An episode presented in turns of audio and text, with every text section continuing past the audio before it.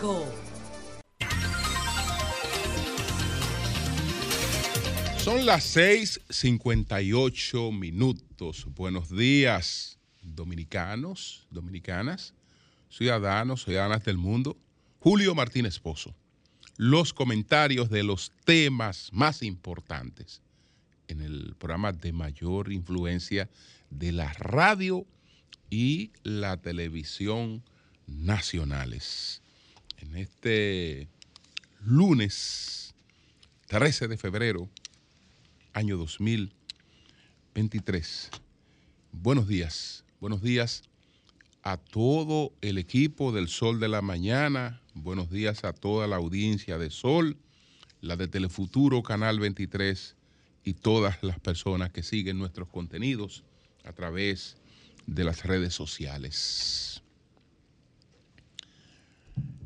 Triste, triste por eso que ocurrió en Santiago, por la muerte de este niño de 12 años, una cosa que parte el alma y que hay que, pues, tratar por todos los medios de que no quede, de que no quede impune esa tragedia que se produjo en el carnaval de Santiago, porque la muerte de un niño de 12 años eh, que está eh, divirtiéndose con su familia realmente es una, es una tragedia.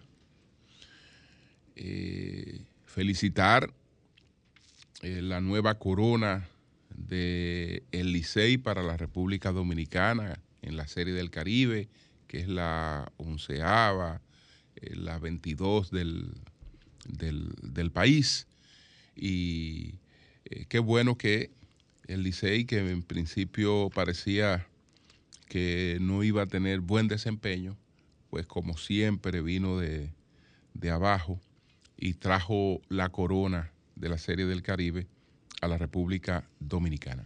Nosotros tenemos estos temas para compartirlos con ustedes en el día de hoy. Tenemos estos temas. RD debe poner en pausa, esa es mi posición, RD debe poner en pausa convenciones que la entrampen. Debe colocarla en pausa y RD tiene pleno derecho a eso. Me pregunto, en un tema conexo, ¿por qué la PUCA me refiero a la Pucamaima, se maridará con Anur. A cambio de que la Puca entra en esta postura genuflesa de alianza con Anur, ustedes saben para qué. Entonces, hay una revelación importante que voy a hacer. Hablo de un insólito impedimento a que el Estado registre propiedades que ocupa y que pagó. Y que no tienen ningún inconveniente en que sean registradas a nombre del Estado dominicano que las pagó. Pero como se quiere alegar que eso fue ilícito, entonces se impide que el Estado se transfiera títulos que pagó y que ocupa desde hace tiempo. A propósito de situaciones que se van a dar judicialmente eh, en los próximos días, que a veces se, ha jugado a la magar y no dar, a la magar y no dar, a la magar y no dar, pero eh, hay movimientos y hay cosas que indican que eh, esta semana, pues, tendremos actividad, tendremos actividad judicial. Entonces, yo quiero, eh, pues, volver sobre el tema del denominado, del denominado proyecto de ley integral sobre trata de personas explotación y tráfico ilícito de migrantes. trata de personas. Porque a muchos les gusta que nos quedemos nada más en lo de trata de personas. Pero la ley es de trata de personas, explotación y tráfico ilícitos de migrantes, que es la ley que ha causado toda, todo este revuelo y que el gobierno anunció en el día de ayer a través de el vocero de la presidencia, Homero Figueroa, que ha decidido retirar ese, ese proyecto para buscar un consenso y reintroducirlo en 45 días. Entonces, yo entiendo que lo que debe hacer la República Dominicana con la convención que nos pauta la aprobación de esa ley, que nos compromete con la aprobación de esa ley y con otras convenciones, es colocar esas convenciones en pausa porque la República Dominicana está confrontando una situación que ningún otro país en el mundo la está confrontando. Si en estos momentos somos 195 o 196 los países de las Naciones Unidas, bueno, hay un país que confronta una situación que no la tienen los 194, entre los que hay que tienen problemas de otra naturaleza y algunos problemas tan graves o más graves, pero no la situación que confronta la República Dominicana. Entonces, eso tiene que producir una posición en la República Dominicana que esté en consonancia con lo que hacen todos los estados, todos los estados, porque las relaciones internacionales no son otra cosa que la hipocresía de los intereses. Lo que hace un país en sus relaciones internacionales eh, y en su política internacional es decorar, decorar con eh, eslóganes y con propuestas principistas sus intereses. Y los intereses dominicanos realmente están muy en juego con varias convenciones que suscribió el Estado dominicano sin avisorar eh, lo que esas convenciones representaban para el Estado dominicano. Entonces, cualquiera piensa que hablamos de una locura porque si nos colocamos al margen de compromisos que hemos establecido, entonces nosotros nos estaríamos aislando de la comunidad internacional. Bueno, yo creo que eso no es así, porque la República Dominicana no haría otra cosa que lo que muchos han hecho. Por eso, en mi comentario del el pasado viernes, empecé con el ejemplo de Gambia. Sí, Gambia es parte de la convención que crea la Corte Penal Internacional y otros países africanos son parte de esa convención.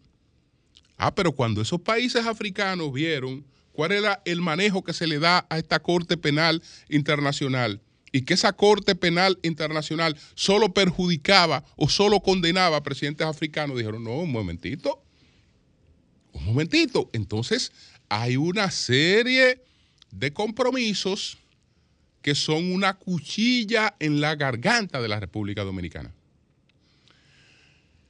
Veamos entonces en principio, eh, con realidad que es la ONU.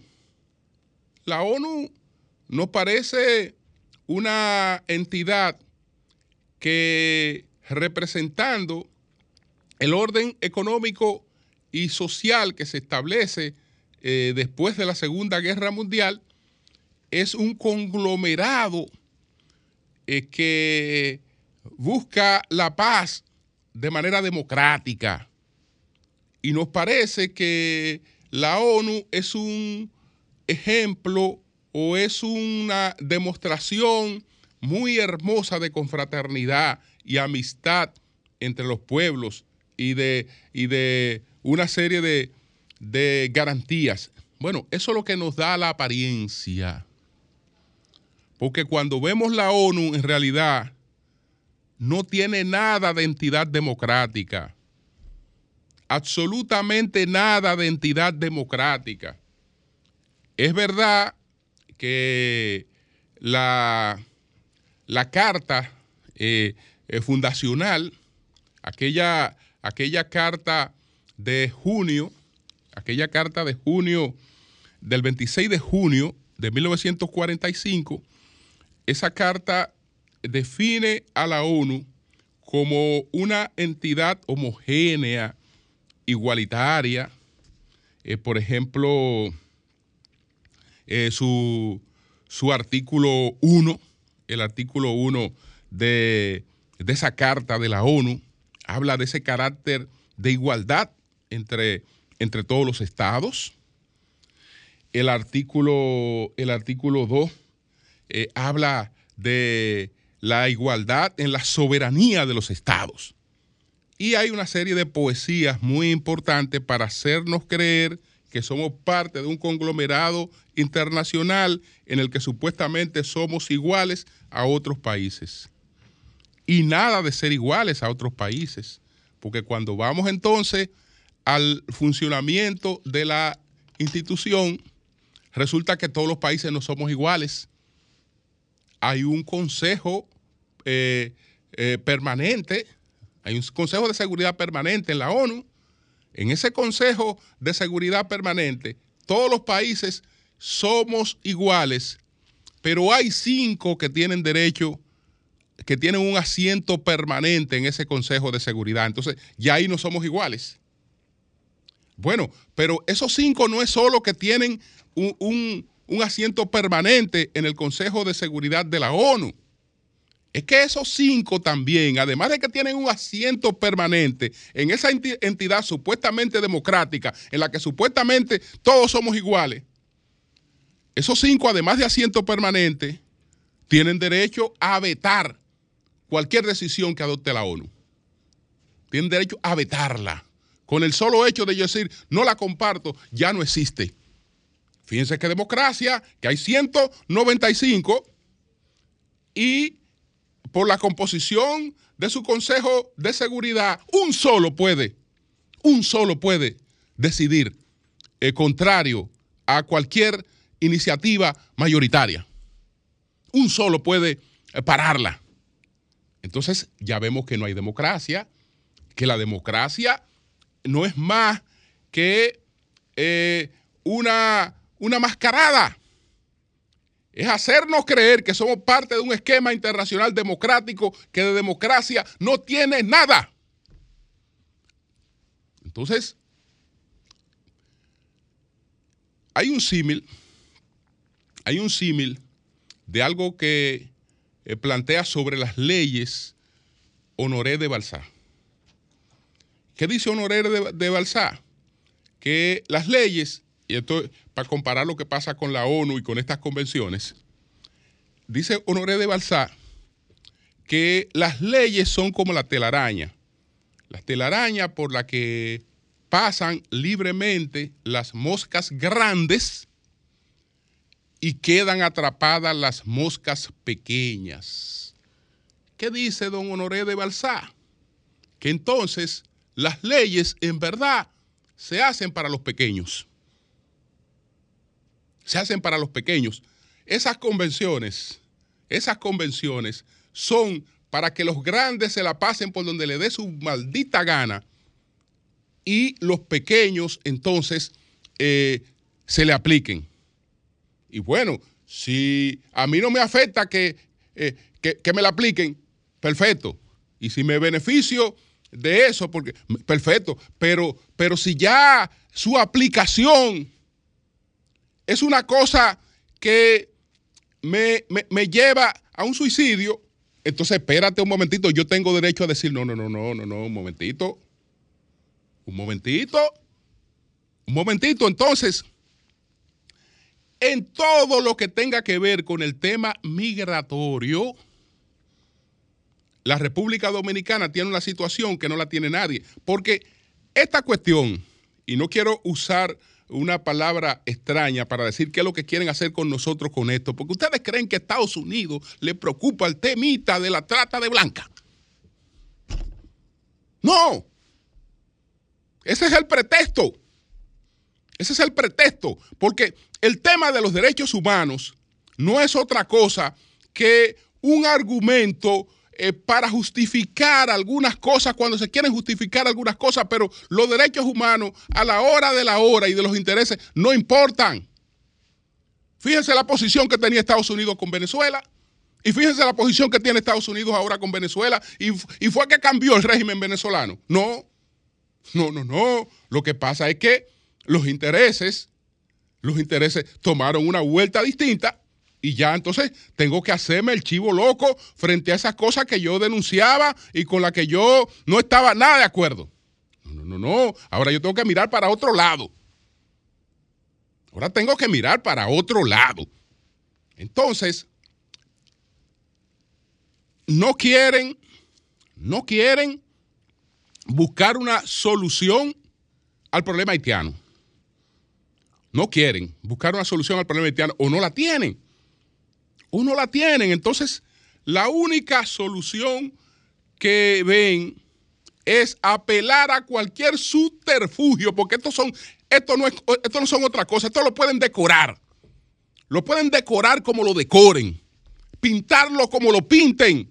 Son subterfugios, subterfugios para tratar de llevar a la República Dominicana el problema haitiano para colarlo como sea. Yo veo gente dando explicaciones jurídicas de lo que ocurriría, pero ¿quién, ¿quién ha dicho que eso está concebido para que funcione jurídicamente? Eso está concebido para que colapse. Es para que colapse, que está concebido. ¿Por qué? Porque cuando nosotros tengamos una situación así, con 80 mil ONG que reciben dinero para trabajar ese tema, auxiliando a gente para alegar una serie de expedientes de cosas, en muy poco tiempo estamos desbordados y no estamos en capacidad de conocer absolutamente nada, pero sí tenemos el problema encima. Y el problema serio, el problema serio. Entonces, yo creo que ahí debería haber una unidad nacional en ese tema y que el país debe empantalonarse. El país debe empantalonarse. No, no, no. Tú no me puedes joder a mí como tú me quieres joder. Como me quieren joder por todas partes. Nos quieren joder por, todas partes. Usted no, usted no, no nos va a joder a nosotros porque no, ha, no, no han movido una paja para auxiliar a ese pobre país. No quieren hacer nada para auxiliar a ese pobre país. Todo lo que conciben está dirigido a traer el problema para acá. Eh, para acá, porque, ah, ah, bueno, eh, esta señora vino aquí, mire, hay que aprobar esto, coño, pero métete a Haití. Pues tú no vas a Haití, donde, donde, están los problemas eh, de violación a todos los derechos humanos y contribuye con que ellos resuelvan sus benditos problemas allá. No, no, no, no. es desde aquí. Es desde aquí. Trayendo, es trayendo e imponiendo una agenda para que sea la República Dominicana que cargue en gran medida con ese problema. Entonces, yo repito, con ese tema, con el tema de los refugiados, con cualquier otro tema, nosotros por ahora tenemos que coger con un granito de sal cualquier resolución, cualquier convención, porque todas, todas eh, representan un grave peligro para el único país en el mundo que comparte un Estado con un Estado colapsado. Porque ya lo hemos dicho, de los casos de islas que tienen varios estados, no hay en ninguno que tenga una situación como la de la República Dominicana. Porque no hay en ninguno que los dos estados vivan en ese territorio, que lo tengan todo en ese territorio. todos los demás ejemplos que tenemos son de estados que están asentados en otra parte y tienen extensiones en una isla. Pero donde no hay tampoco ese nivel de diferenciación en todos los sentidos. En todos los sentidos. Es decir, esa situación de eh, vecindad, de compartir una isla con un Estado colapsado en el mundo, solamente la tiene la República Dominicana. Solamente la tiene la República Dominicana. Entonces la República Dominicana tiene que tener un tratamiento especial y tiene que exigir un tratamiento especial en ese sentido. No es verdad que nosotros podemos estar levantando la mano o haciendo lo que está haciendo la cosa porque, porque lo estén haciendo la mayor parte de los países del mundo. La mayor parte de los países del mundo no tienen el problema que nosotros tenemos. Entonces, ya veremos. Bueno, pasamos a lo que anunció la Pucamaima. La Pucamaima anunció que se va a aliar con el ANUR. Anunció un convenio con el ANUR el alto comisionado de las Naciones Unidas para los Refugiados. Fíjense que por una parte nos lo quieren hacer frío con la de bendita trata de blanca, porque lo, que, nos lo que quieren es hacer una cosa fría, con la bendita trata de blanca, porque eh, por ahí, introducirnos algo frío con la bendita trata de blanca. Pero este, otra, este, este otro asunto, este otro asunto, porque este es el de, los el de los refugiados, ANUR eh, pues, y, una serie de ONG, incluso gente de este país se ha prestado a eso, se ha prestado a eso, tiene la solución al problema haitiano, que ahora la Pucamaima la va a trabajar con ella. No sé a cambio de qué, porque eh, la Pucamaima que no se haga la pendeja. Que no se haga la pendeja porque nadie entra en una vaina así porque que por amor a los derechos. No, no, no. Ahí hay algo. Es decir, ¿por qué la Pucamaima ha entrado en esa vaina? Porque todo el mundo sabe de lo que se trata. Eso no es una tontería. Eso no es una tontería. Eh, para tú estarme presentando esto como un asuntito de, compromiso social. No, no, no, no, no, no, no. Eso, eso no es eso. Eso no es eso. Ahora, ¿qué, ¿cuál es la pretensión de la NUR? ¿Cómo quiere la NUR resolver el problema haitiano? Bueno, el ANUR quiere resolver el problema haitiano alegando la apatridia. Es decir, como el haitiano no tiene documento en Haití, ya al solo hecho de pasarse para acá ya resolvió su problema de documento, porque no puede ser apátrida. Entonces el Estado Dominicano está comprometido a buscarle una documentación porque la gente no puede ser apátrida. Pero no hay apátrida dominicano ni hay apátrida haitiano, porque las constituciones de ambos países dicen que el dominicano es, dominicano en cualquier parte del mundo. Si es hijo de dominicano, es dominicano en cualquier parte del mundo. El haitiano es haitiano. No importa dónde esté. No importa dónde esté, si no puede ser apátrida.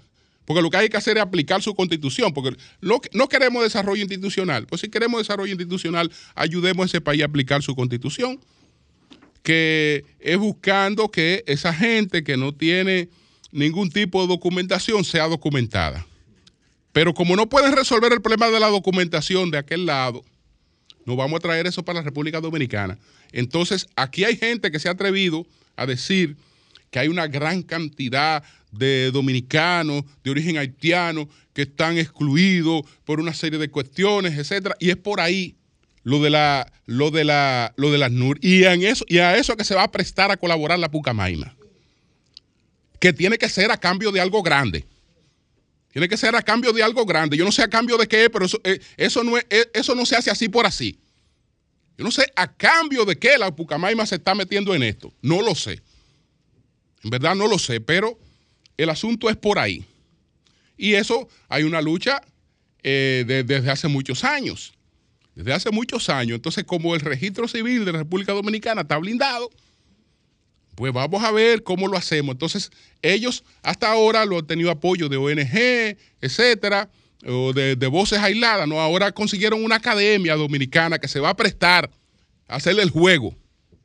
Se va a prestar a hacer el juego. Y mírenlo ahí, la fotografía, ellos se van a prestar a hacer el juego a la NUR. Ahora, ese juego lo único que busca es eso. Resolver el problema de la indocumentación de Haití en la República Dominicana. ¿Por qué? Porque como la gente no puede ser apátrida, tiene que tener eh, una nacionalidad como el haitiano, no porta la haitiana, entonces hay que buscarle la dominicana, sobre todo todo el que esté eh, de este lado. Hay que buscarle la nacionalidad dominicana, porque si no, nosotros estamos en práctica de apatridia. Y eso tiene más cuarto que el diablo. Porque todas esas ONG son financiadas para, para, para eso. Todas esas ONG son financiadas para eso. Y la propia NUR. Porque las NUR, el capítulo de ANUR en la República Dominicana tiene que tener un tema de apatrida, porque si no, no tiene fondo. Si no, no, no genera fondo. Entonces, ya veremos qué es lo que pasa ahí. Pero felicitaciones a la Pucamaima y que le vaya bien con lo que sea que haya pactado para meterse en eso. Que le vaya bien con, eso. Entonces, bueno, paso a otro tema. Paso a otro tema y ahí haremos algunas revelaciones, etcétera, etcétera. Ustedes saben que desde hace tiempo hay un expediente que se ha anunciado que ese sí es el grande.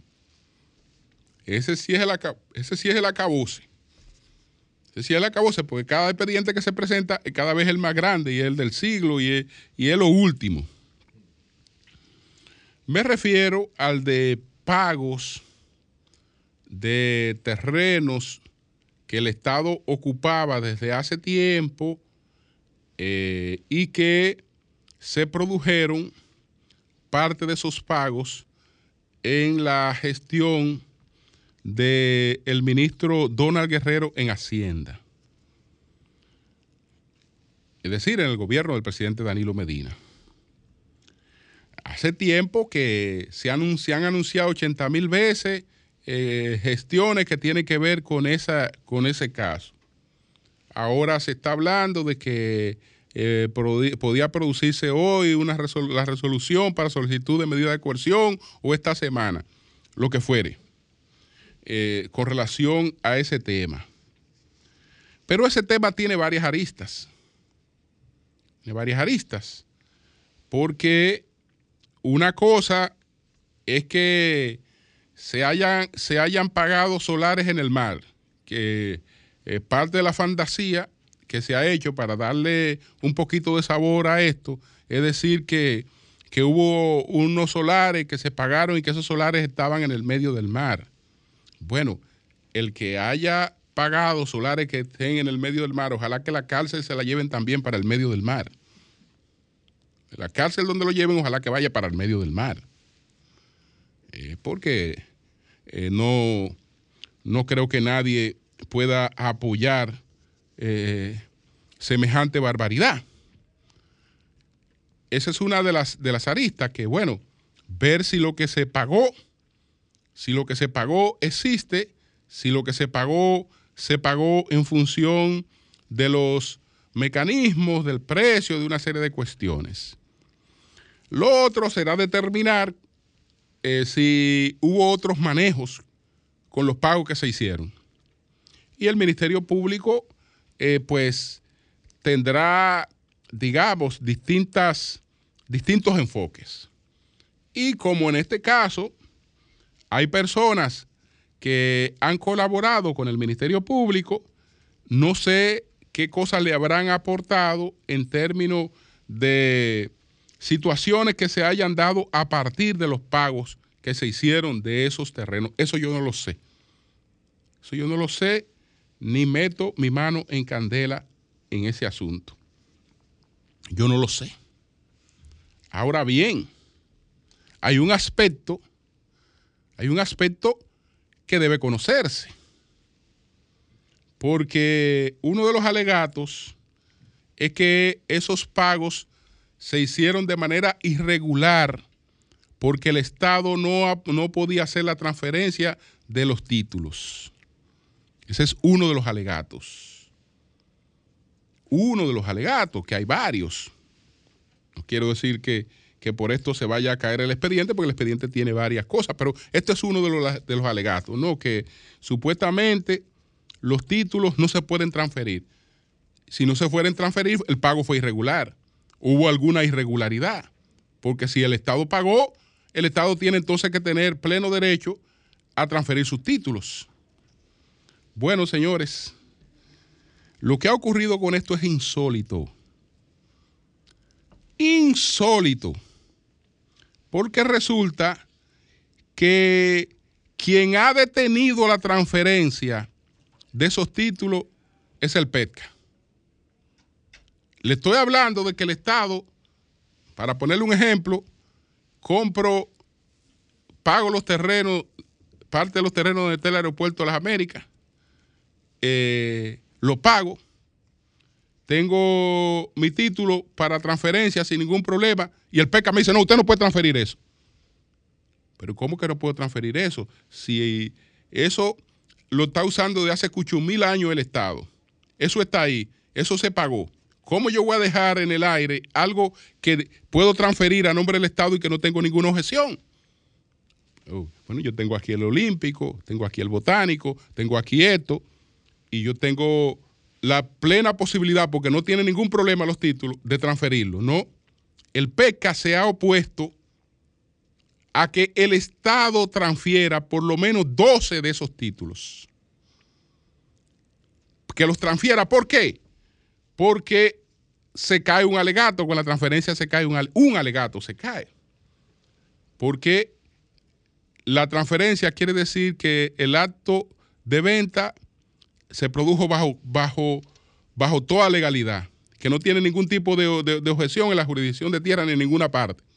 Y por lo tanto, es el, el título está apto para ser transferido a su dueño al que lo pagó. No hay ninguna objeción para que el que lo pagó tenga su título eh, a su nombre.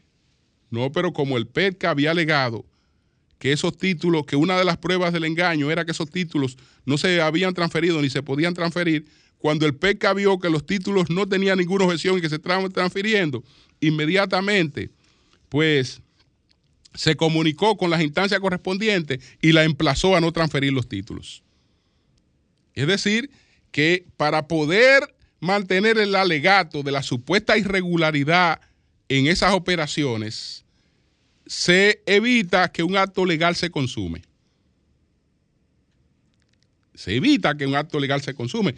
Y yo tengo, desde luego, que no, no hablaría de esas cosas por boca de ganso, porque uno sabe que en esto hay que tener mucho cuidado.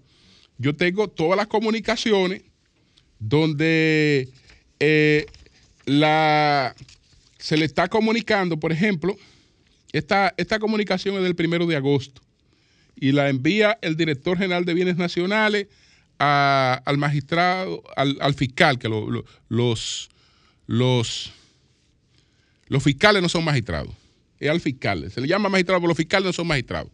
Al fiscal eh, Wilson Camacho. Entonces, se le, se, le, dice lo siguiente, y mire que le llama magistrado, pero no son magistrados. Honorable magistrado, cortemente, después de un saludo cordial, tenemos a bien informar que la dirección legal de esta institución se encuentra en proceso de remisión a la Comisión Nacional de Titulación de aquellos expedientes relativos a expropiación y que fueron pagados por el Estado según la ley 344 de fecha 29 de julio. le dice, miren, nosotros estamos haciendo esto, pues todo esto está ready. Esto no tiene ningún problema. Ah, no, no, Ahí mismo eh, se comunica con todas las instancias, el PESCA, solicitando que ninguna de esas transferencias se hagan. Ahora yo me pregunto, el, el, fiscal es presidente de la República, un fiscal es presidente de la República, porque ya ahí él está interfiriendo con actos administrativos del Estado. Si yo como Estado compré un terreno y yo pagué mi terreno y eso no tiene ninguna objeción que yo lo registre, un fiscal no me puede decir a mí que no lo registre. Ah, porque el fiscal necesita que eso no esté registrado para él decirle a un juez que eso fue irregular. Es decir, para él decirle a un juez, mira juez, eso fue irregular. Porque mira, eso no se ha registrado. Ah, pero no se ha registrado porque tú impediste que se registre, no porque eso tenga problemas. Entonces, tú tienes que crear la, la, la, de ilegalidad para alegar la ilegalidad. Yo creo que eso es grave porque si es así vamos a parar el país. Fíjense que tenemos la cuestión esta de las parras. caramba, ¿qué impide que se haga toda la investigación del mundo, que se haga un levantamiento del edificio, pero que ese edificio se, tenga ya varios años de uso y de beneficio? Eso no impide eso, no. Tenemos eso cerrado, dañándose ahí, haciendo nada, porque hay que esperar un proceso. Hay que esperar un proceso. Entonces es lo mismo, lo mismo. El Estado, eh, mira, tú no puedes registrar esos títulos, porque si tú registras esos títulos, pero ¿cómo que no puedes registrar esos títulos? Esos títulos no tienen ningún inconveniente y son del Estado y ya el Estado lo pagó. ¿Qué hago? No, no, no los registre porque se me cae el alegato, uno de mis alegatos se me cae. Y se, se, me está cayendo uno de mis alegatos antes de solicitar medida de coerción. Ya voy con uno de, de mis alegatos derribado en ese caso. Bueno, esa es la situación no hay ningún problema para registrar a nombre del Estado las propiedades que el Estado ocupaba desde hace tiempo y que eh, estaba obligado a pagar y que pagó. No hay ningún inconveniente en eso. Podrá haber situaciones de otra naturaleza que yo no sé si esas la podrá eh, pues, eh, probar o determinar el Ministerio Público. De eso, de eso yo me aparto, pero no hay ningún inconveniente en que cada una de esas propiedades esté hoy a nombre del Estado. No está a nombre del Estado porque lo ha impedido el Ministerio Público para tener un alegato frente a, de este caso, para alegar que hubo irregularidad. Pero la irregularidad, evidentemente, que la está creando eh, quien la va a ir a alegar. Eh, por eso, eh, pues ha mantenido esta situación y tengo toda la documentación que no me voy a dedicar a presentar aquí, pero eh, solamente sobre esa base haría afirmaciones tan categóricas. Cambio y fuera.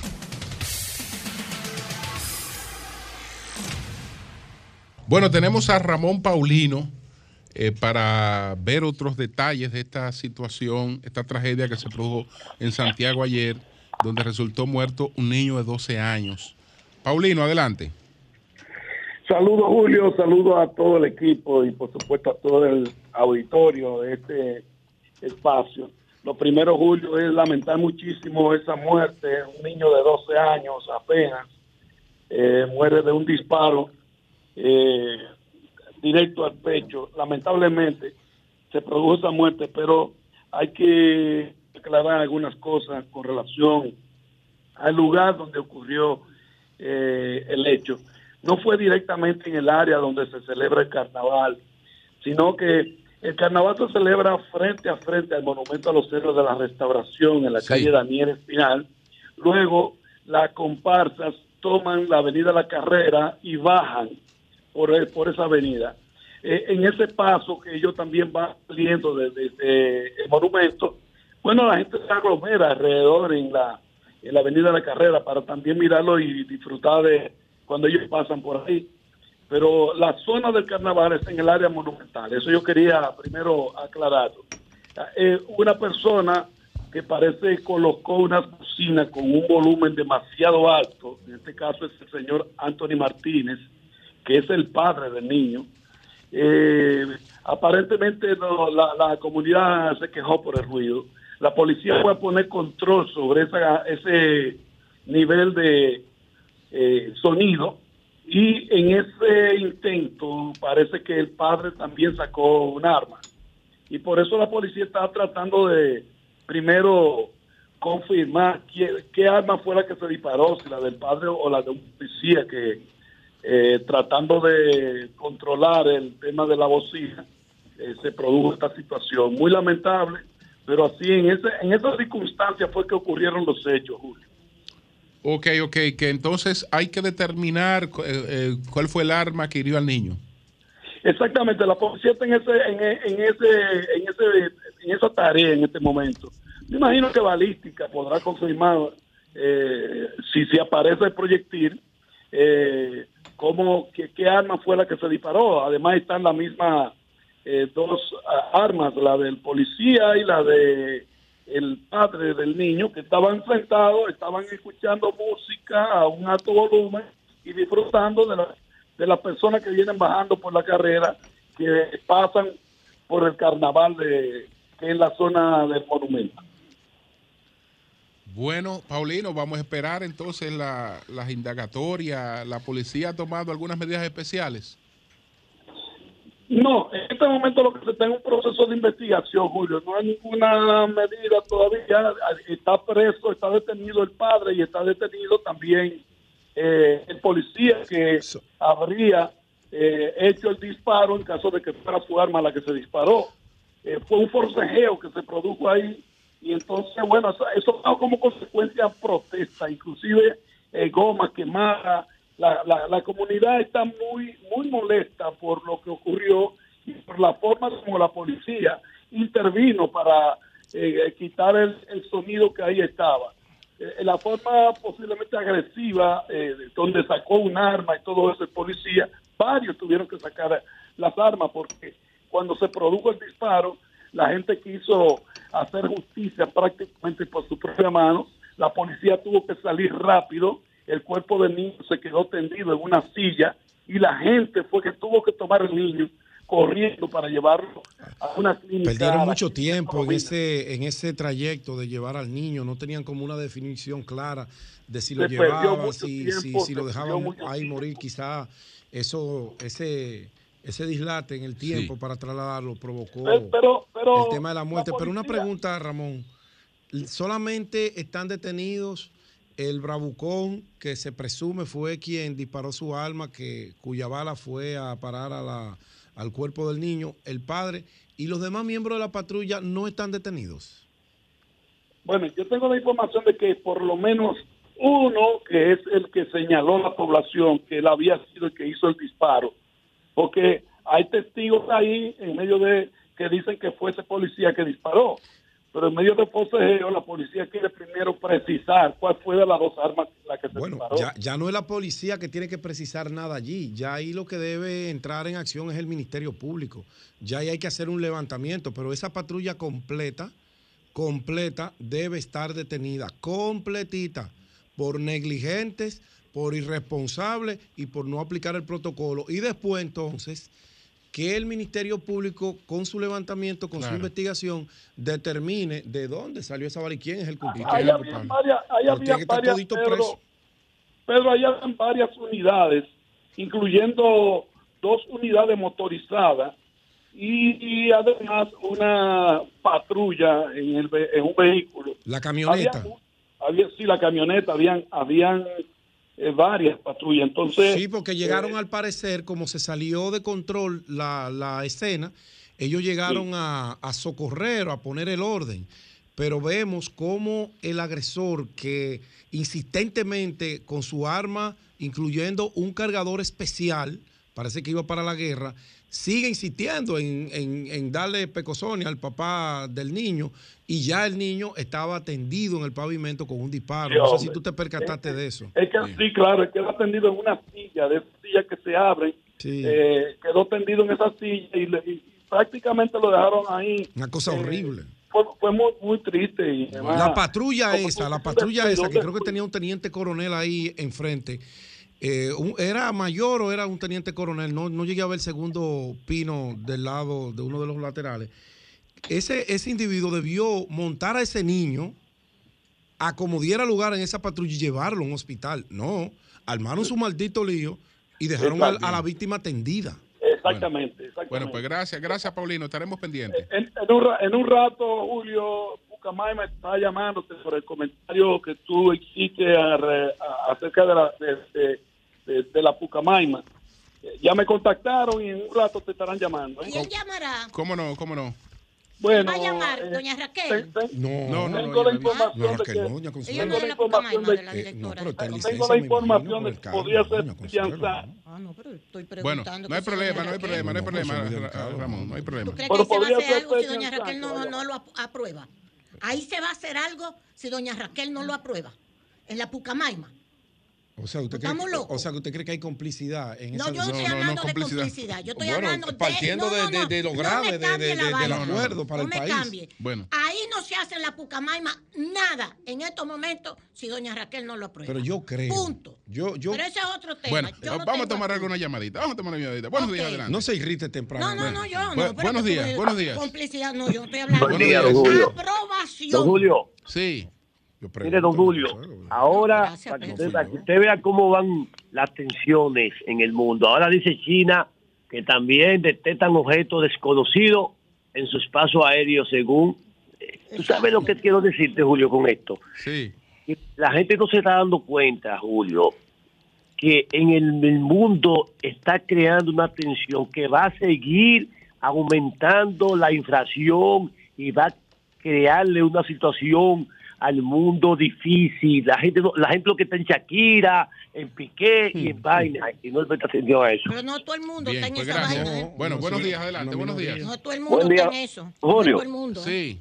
Piña de este lado. Tú sabías que la, la, la corrupción es lo peor porque ata a todo. Mira ahora lo que está pasando. No estoy diciendo que hay corrupción, pero mira lo que está pasando ahora con la Bucamaima. ¿Por qué los Bucamaima se meten en ese lío cuando saben que todo lo que va a hacer es a perjudicar a la República Dominicana? Todos esos muertos y todas las cosas que nosotros hemos hecho durante estos 176 años que tenemos, lo van a echar a perder porque una persona le da la gana de hacer lo que da la, de hacer lo que da la gana con este país. Si tú te fijas a Singapur, cuando Singapur cogió el, el control, lo primero que hizo todas las organizaciones y, to, y todas las fundaciones la sacó para entonces organizarse y después entrarla. Pero este país no tiene, lo que le pasa a Luis Abinadel, el 24 va a pagar toda esta vaina por traicionero. Bueno, buenos días, adelante, buenos días. Luis, pero no Luis. Adelante. Julio, buenos días. Sí. Julio, Qué orgulloso me siento de compartir la nacionalidad contigo, Julio. Gracias, hermano. Espero que haya mejorado. Te vi ahí en la cama. Sí, eh, ya estoy en la casa convalescencia, tengo una cita ahora, van a revisar. La operación fue todo un éxito, gracias a Dios. Qué bueno, qué Julio, Adelante. Gracias, Julio. Escúchame.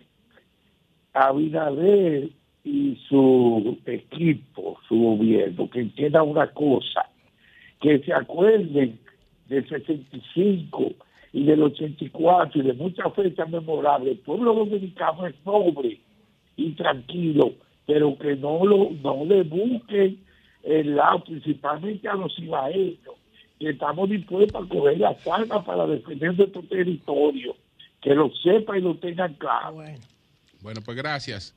Buenos días, adelante, buenos días. Buenos días, mi negro, buenos días a ese equipo, doña Consuelo y Pedro. Adelante, adelante. Julio. Sí. Indignada. Sí. Con esa muerte de ese niño. Ahí tiene que haber responsabilidad.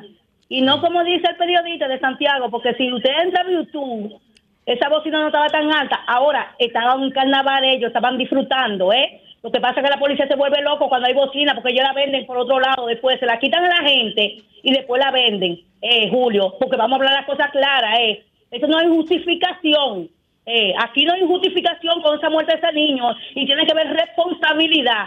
Ahora, Julio, eh, usted hizo un comentario eh, próximamente a las elecciones de 2020.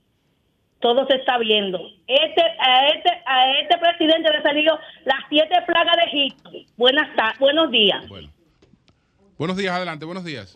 Buenos días, Julio. Se te olvidó decir en tu comentario que nosotros tenemos ya una ley de refugiados, que es la 13703, que cumple con la Convención de Palermo del año 2000 y con toda la normativa requerida. Es bueno que ustedes llamen a José Ricardo Tavera, que tiene una posición y conoce bien de ese tema, para porque ahora quieren acomodarle esta ley para introducirnos todo esto haitiano y justificar a toda esa gente que están aquí. Llámense a José Ricardo Tavera, por favor. Gracias, gracias.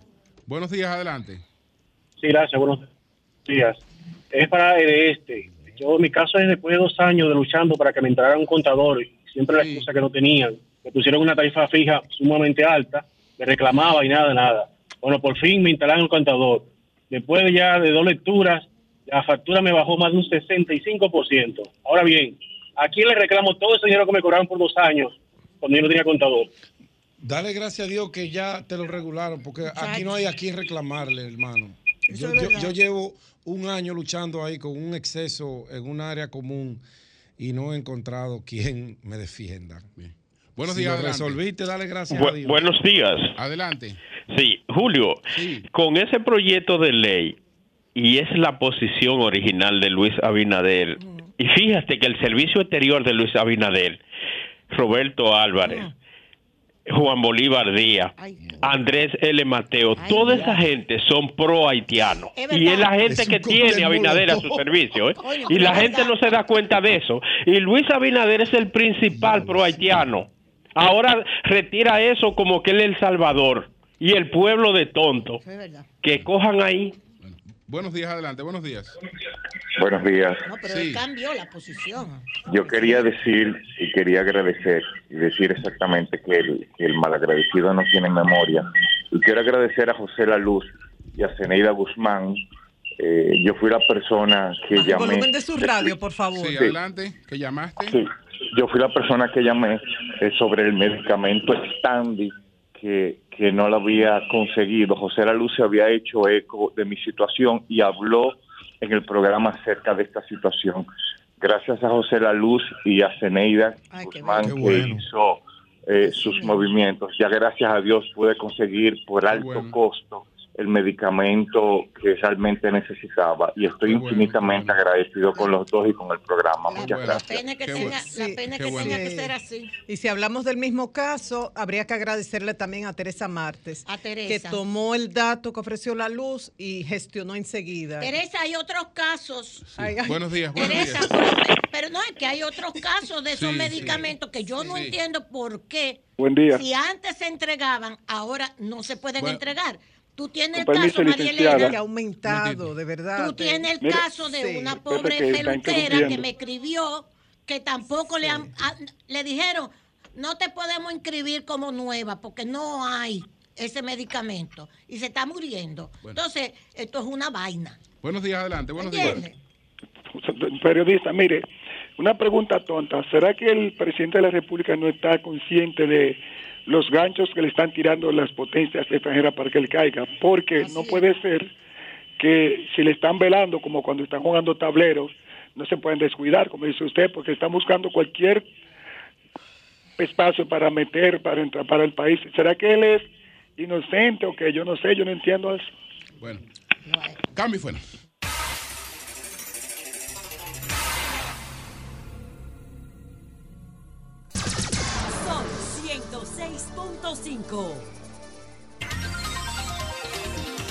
8 en punto de la mañana. Buenos días, doña Consuelo. Muchas gracias, buenos días, compañeros. Buenos días, doña Consuelo. Bueno, ya comenzamos hace rato. Sí. Aquí, esto comienza caliente. Está encendido. sí. No, yo quisiera eh, eh, ver si Teresa, y te lo agradezco mucho, eh, María Elena, puede inscribir a esta pobre muchacha que le dijeron, no, no hay para inscribirte nuevos nuevos clientes para los medicamentos de alto costo. Y ella está en una situación delicadísima. Teresa es como otros oyentes que forman parte del programa. Ella es fanática de Julio, fanática de todo. Sigue el programa y es activa. Mira, la peluquera ya la tengo. Espero que me espero que me dé más datos de ella. Ya la escribí. Ah, ah perfecto. Tú tienes los datos de ella, yo te los mandé. Sí, ok. Ok, a la peluquera que nos escribió, que me escribió, yo se lo pasé a María Elena que es la que tiene su relación con Teresa, y vamos a ver si por casualidad no le respondemos, que nos vuelva a escribir.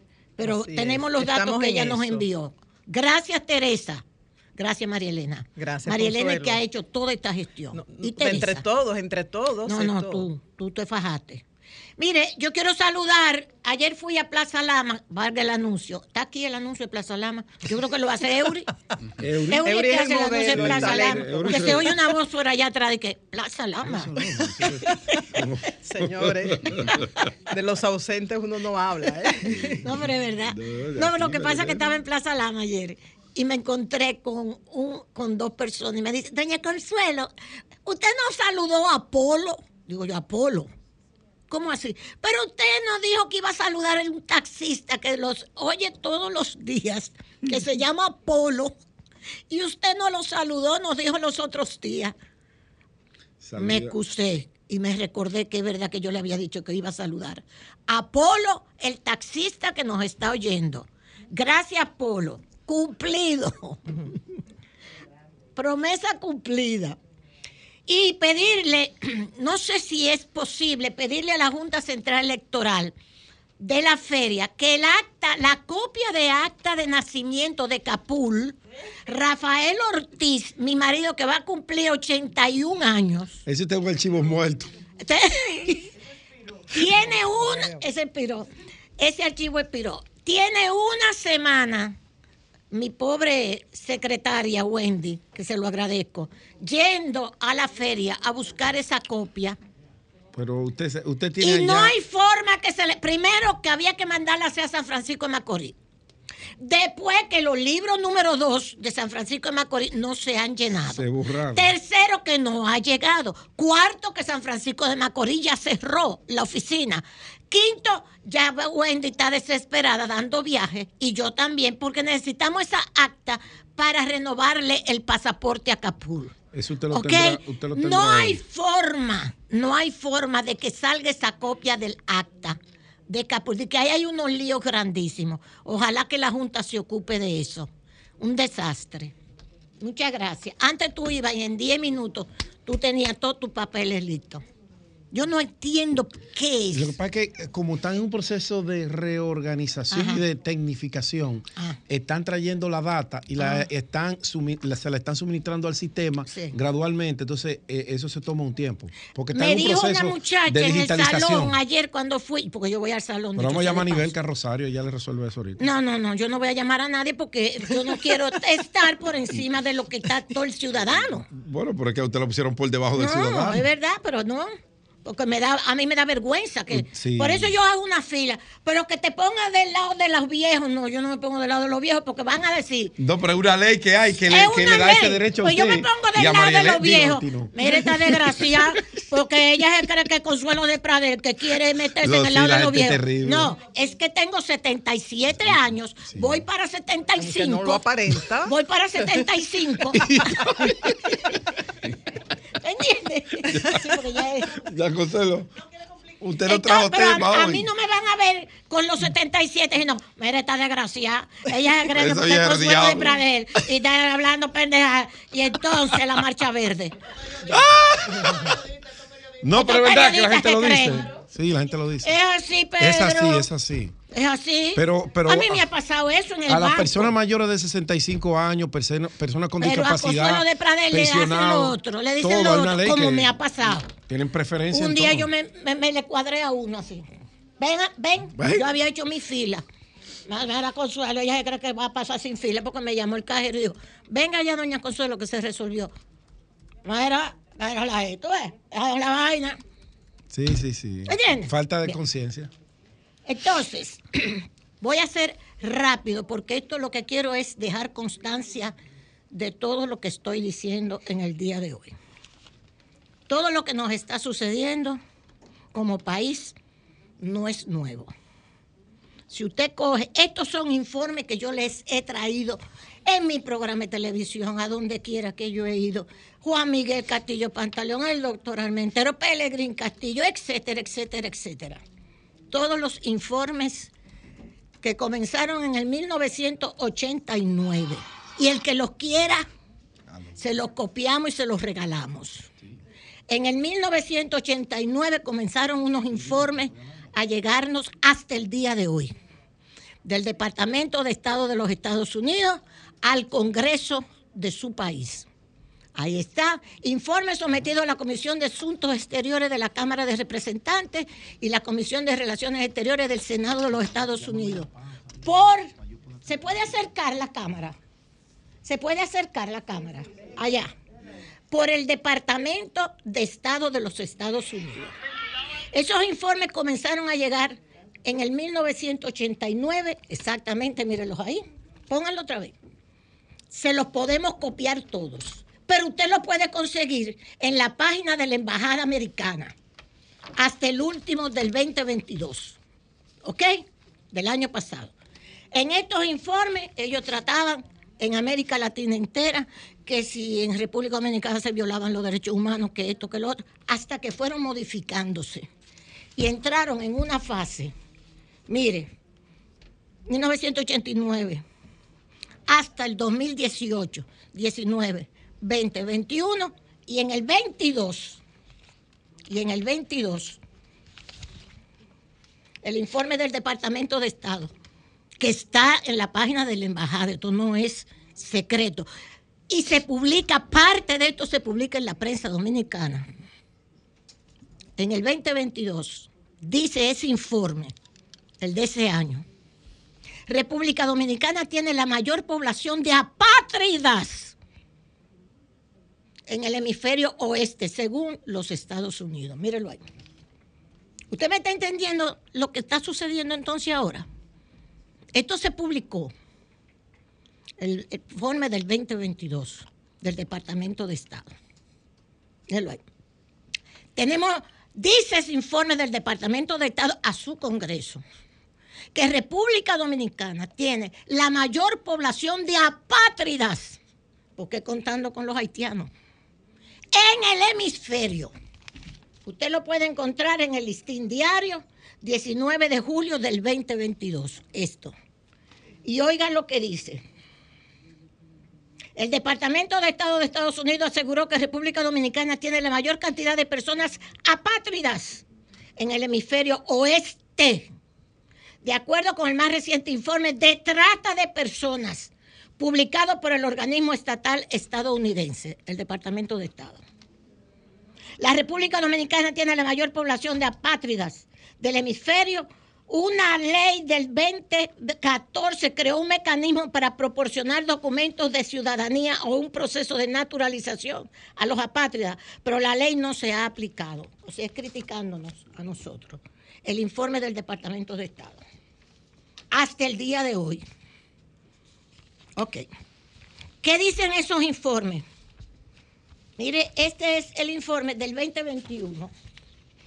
Conseguido esta mañana, usted lo puede conseguir en la página de la Embajada Americana. Apátridas. Ahí está en el informe. Mire la patria ahí también. Apátridas. Estos son los norteamericanos. Ese informe, si usted lo quiere, yo se lo consigo.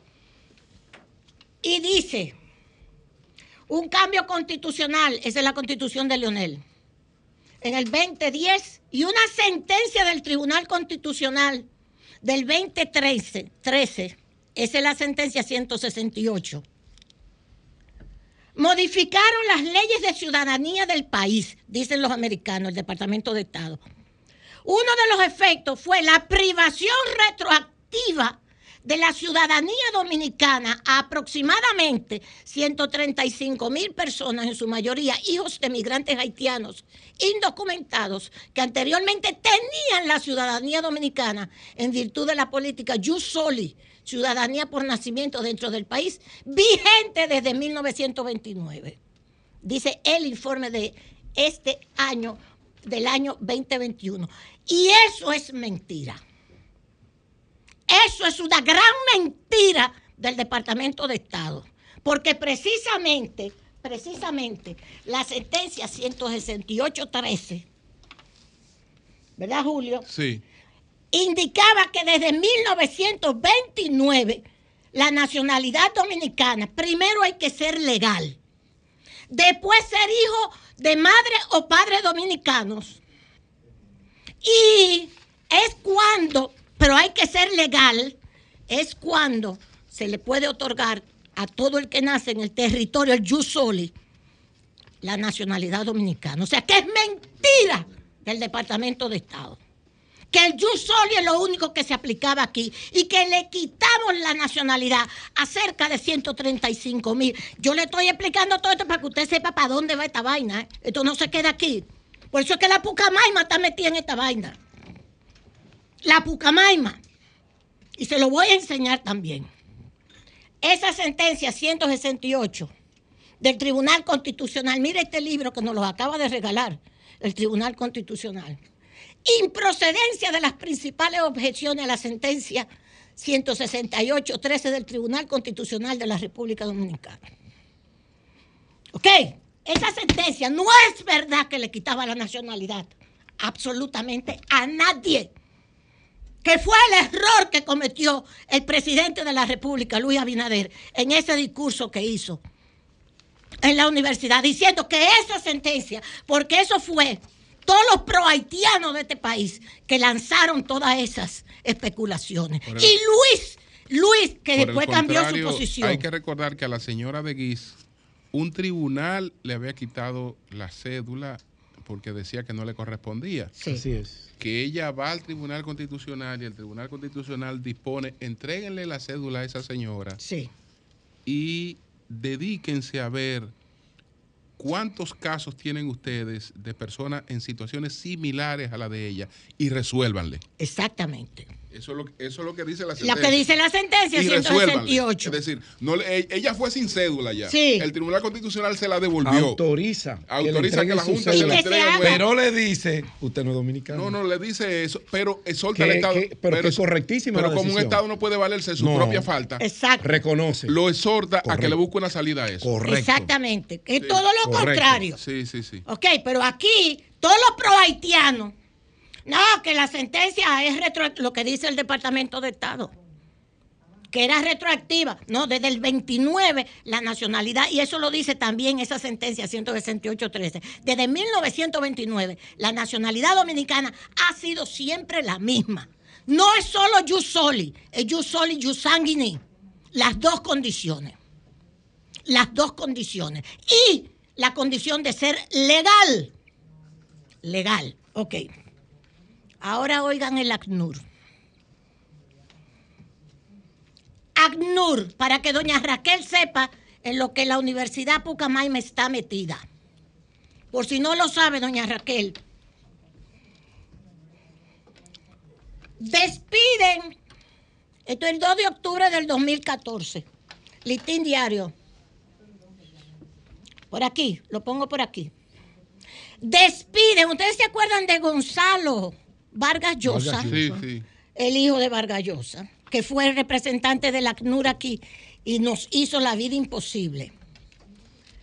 El representante del alto comisionado de las Naciones Unidas para refugiados, ACNUR, en República Dominicana, Gonzalo Vargas Llosa, cuestionado por su posición respecto a la aplicación de la sentencia 168.13 sobre el derecho a la nacionalidad dominicana recibió anoche una despedida tras haber completado funciones en el país.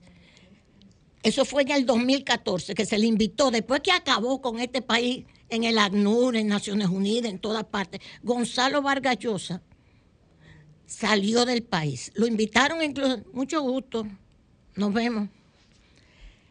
2 de octubre del 2014, sacado se fue del país. Lo fueron. Ok. Ahí viene, entonces el ACNUR desde el 2014, ahora viene con la Pucamaima. ACNUR iniciará trabajo para promover derechos de los refugiados en el país. Este compromiso fue sellado, fue sellado por el rector de la Pucamaima, el padre Cecilio Espinal, y el jefe de misión del ACNUR, Gabriel Godoy.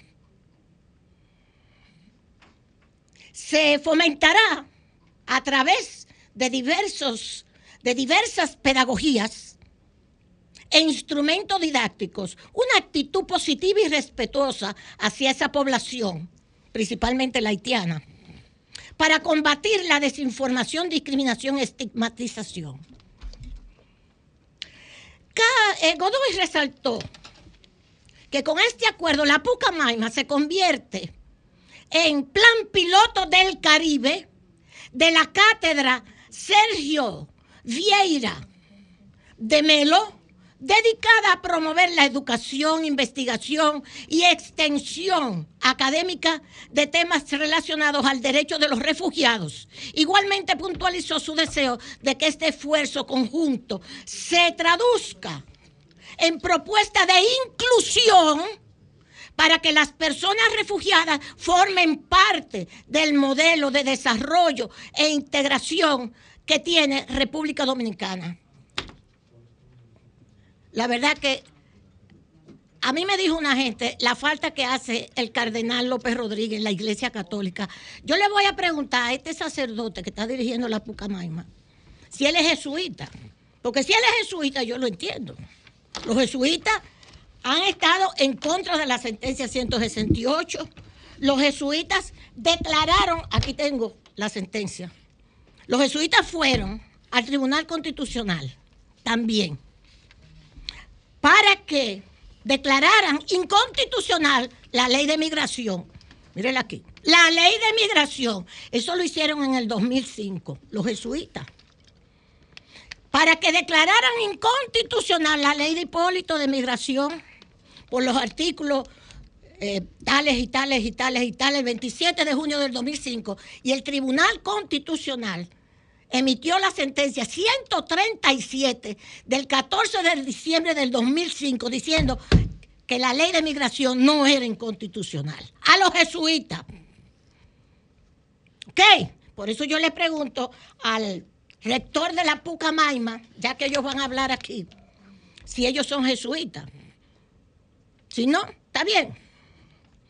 Entre otras cosas, dice que el ACNUR para el OCNUR es un honor renovar este acuerdo de cooperación con una de las universidades más prestigiosas de República Dominicana. Con el apoyo de la Pucamaima, podremos seguir cumpliendo nuestro mandato de enseñanza e implementación de respuestas de protección internacional debido a las personas refugiadas, apátridas y desplazadas, afirmó Godoy por parte del ACNUR. Lo mismo que decía Vargas Llosa lo mismo que decía Vargas Llosa, en un país en donde los haitianos entran y salen como le da la gana, donde trabajan y han desplazado la mano de obra dominicana, donde les da la gana a los empleadores dominicanos, que son en gran parte responsables de todo esto que nos está pasando. ¿Ok? Entonces, esa es otra sentencia. El ACNUR ya se presta para todo eso, los jesuitas están en esa disposición y por eso es que el listín diario, que hay que felicitarlo, dice en el editorial de hoy, la conjura antinacional sigue en pie y es verdad. La conjura antinacional sigue en pie.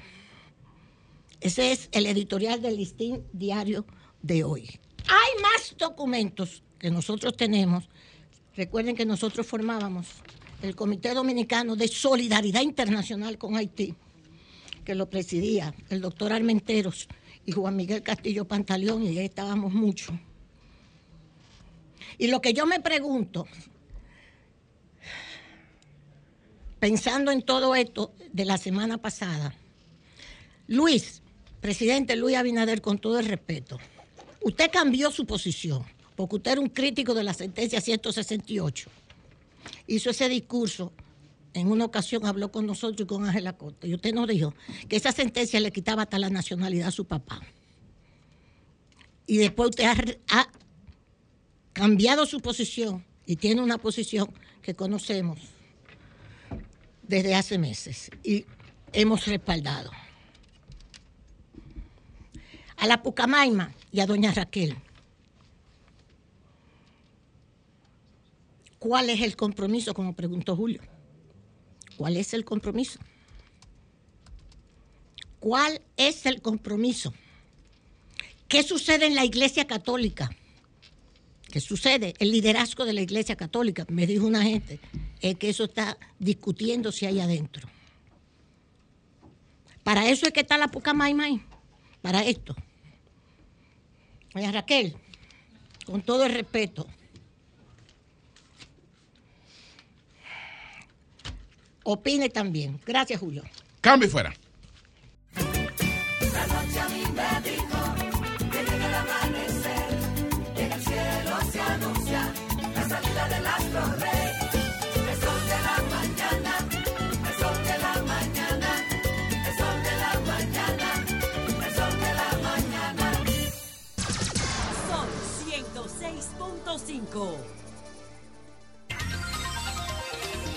Son las 8.27 minutos. Buenos días, Marlena. Buen día, Julio. Bueno, Consuelo me escribió el ingeniero Miguel Campuzani. Dice, eso del acta cuando tienen que ir al interior tarda meses. Nosotros tuvimos que ir a Bonao a gestionar directamente. Pero como que se está resolviendo lo tuyo. No, exacto. Ay, no, me, voy a decir la verdad, me da por, vergüenza. Por ¿eh? ser periodista. Por ser periodista. Tráfico de influencia. Lo mismo que estábamos hablando. No, no, no, Consuelo, señor. ponte ahí en la fila. de su edad. No. Y después no es... No, no, yo le pondré. Ponte en la fila, yo me pongo en la fila, no es mentira de los viejos.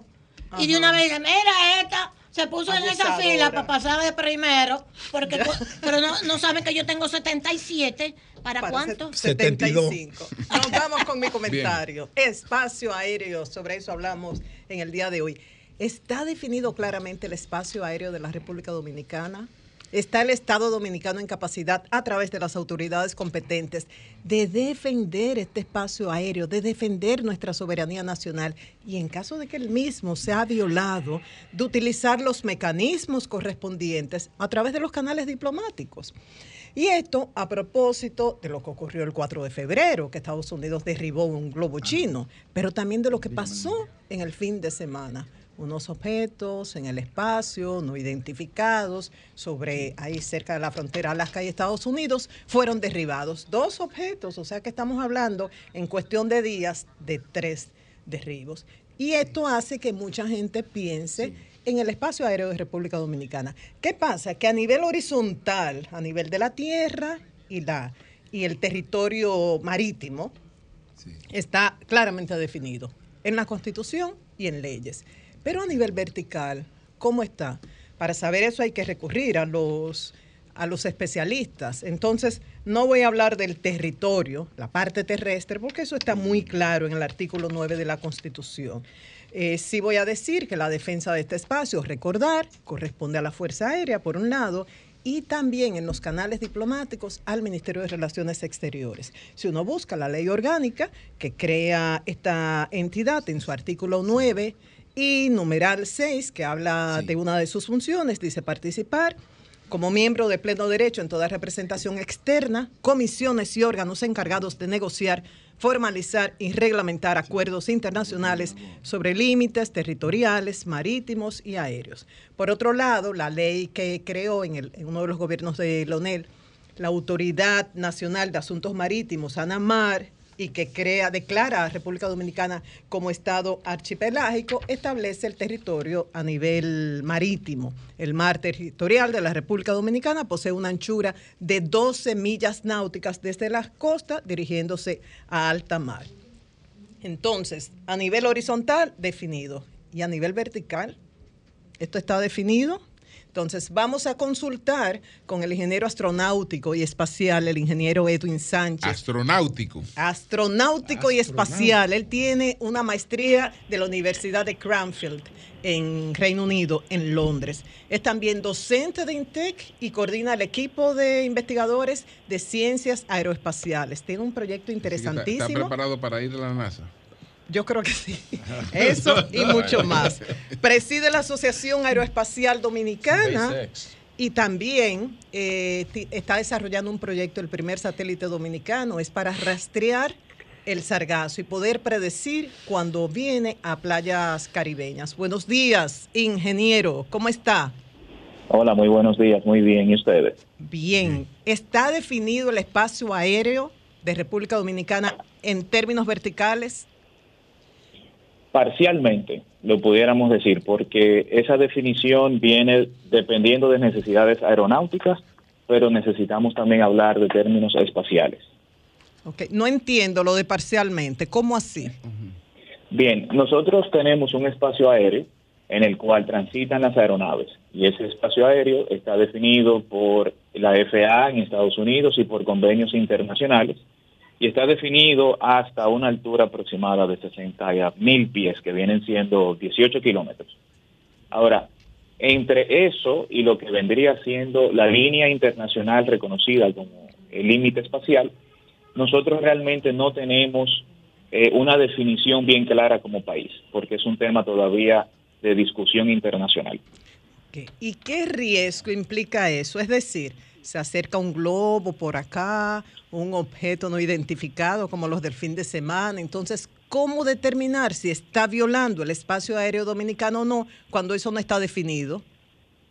Bueno, es un problema completamente legal, eh, este tema de, de la definición del espacio aéreo, porque nosotros todavía tenemos que sentarnos en diferentes foros internacionales porque todo país como nación soberana tiene derecho de definir cuáles son los límites de los espacios aéreos.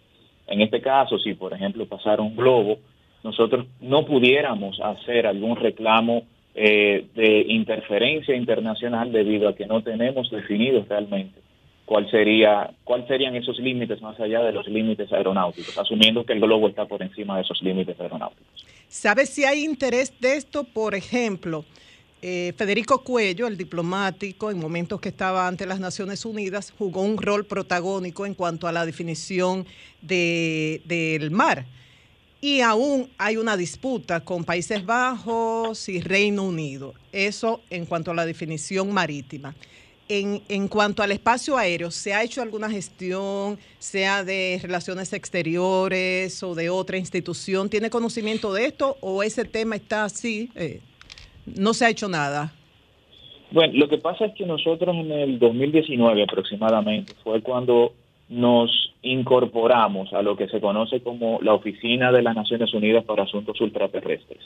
Dentro de esa oficina todavía se están discutiendo cuáles son los diferentes límites que pudiéramos eh, adjudicarnos, eh, pero República Dominicana todavía no tiene una eh, por así decirlo, una comisión técnica, técnica en derecho espacial, que pueda sentarse en la mesa a discutir los temas importantes, razón por la cual nosotros también estamos abogando porque en algún momento haya una agencia espacial aquí en República Dominicana. Mientras tanto, el Ministerio de Relaciones Exteriores, como ministerio quien tiene asiento diplomático frente a las Naciones Unidas, es quien está llevando eh, la cara de República Dominicana eh, en estas reuniones.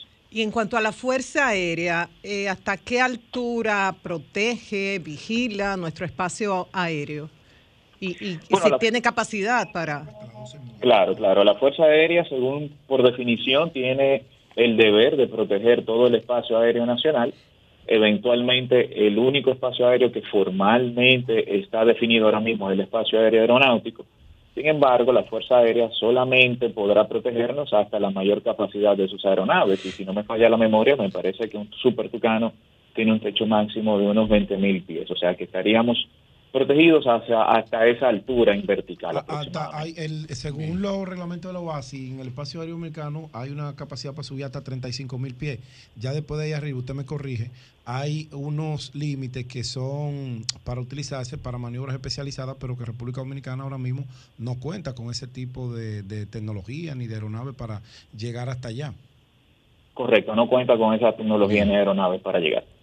¿Y la situación de países similares a nuestro, países de la región, en cuanto a la definición del espacio aéreo? Bueno, quizás Puerto Rico sea el país que más eh, definición, por así decirlo, tiene, porque Puerto Rico, eh, al final de cuentas, es territorio estadounidense. Eh, los otros países, como te menciono, a nivel de espacio aéreo, sobre todo por encima del espacio aéreo aeronáutico, estamos todavía en discusión. Sí te puedo decir que países, por ejemplo, como Paraguay, con el tengo una relación bastante estrecha, la Agencia Espacial del Paraguay todavía sigue en discusión sobre cuál vendría siendo el límite de ese espacio aéreo y ese espacio espacial, por así decirlo. Es decir, que eh, las discusiones todavía están sobre la mesa. Ya. Finalmente, porque la gente dice, bueno, globos eh, sobre territorio dominicano, pero tengo entendido que hace como un año estuvieron unos globos de Google. ¿Puede ampliarnos de esto? Fueron eh, globos de prueba, básicamente. Google tiene, eh, está probando desde hace mucho una tecnología para llevar Internet de forma remota a diferentes países. Es un símil como Starlink, pero Starlink es satélite. Google estaba probando en globos. Entonces, esa idea del globo, del globo de Google era básicamente un pase pacífico sobre República Dominicana sin ningún tipo de mala intención Ahora, con estos temas que se están viendo internacionalmente, pues aparentemente esos globos que están apareciendo tienen otro tipo de intención. Bien. Bien, ¿El, ¿el, satélite cómo va? Lo del satélite para rastrear el sargazo. Ya para terminar. Sí, vamos muy bien en esa parte. En esta semana tenemos de visita a nuestra contraparte italiana que nos está ayudando en la parte técnica del diseño del satélite. Eh, estamos terminando de hacer unas negociaciones con ellos directamente para en 18 meses ya terminar el diseño y la puesta en marcha del satélite. Bien, muchísimas gracias.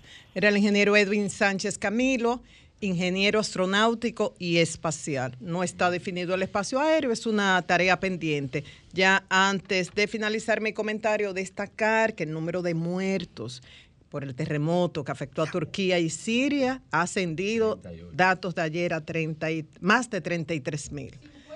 Más de 50 mil al día de hoy. Ay, por favor, eso en cuestión de hora, eh, esto aumenta es sorprendente en cuanto a los heridos. La última cifra que vi, más de 100 mil heridos.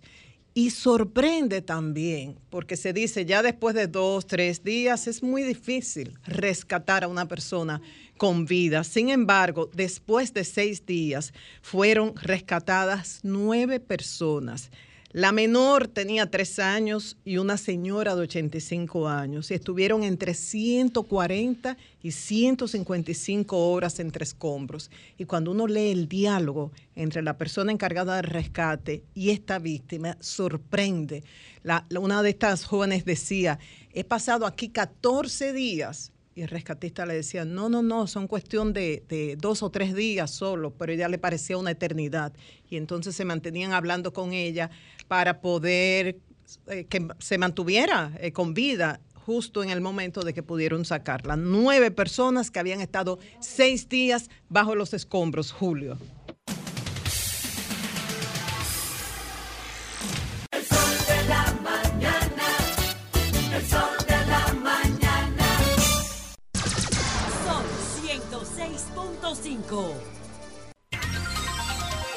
Son las 8.39 minutos. José, adelante. Bueno, señores, eh, buenos días, gracias a todos, gracias Julio.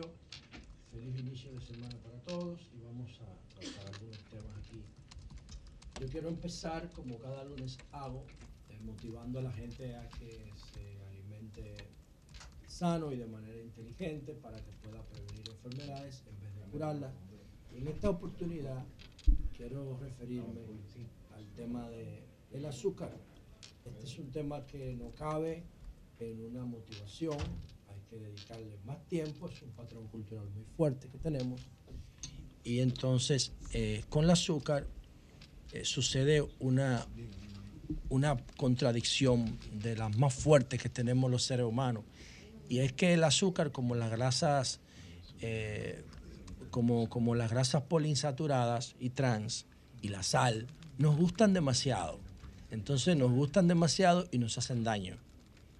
Es algo muy bueno, delicioso comerla, pero también es, es como comprar una enfermedad. Cuando una gente compra una hamburguesa chatarra o compra una, una dona, está comprando algo delicioso y está comprando una enfermedad a plazo.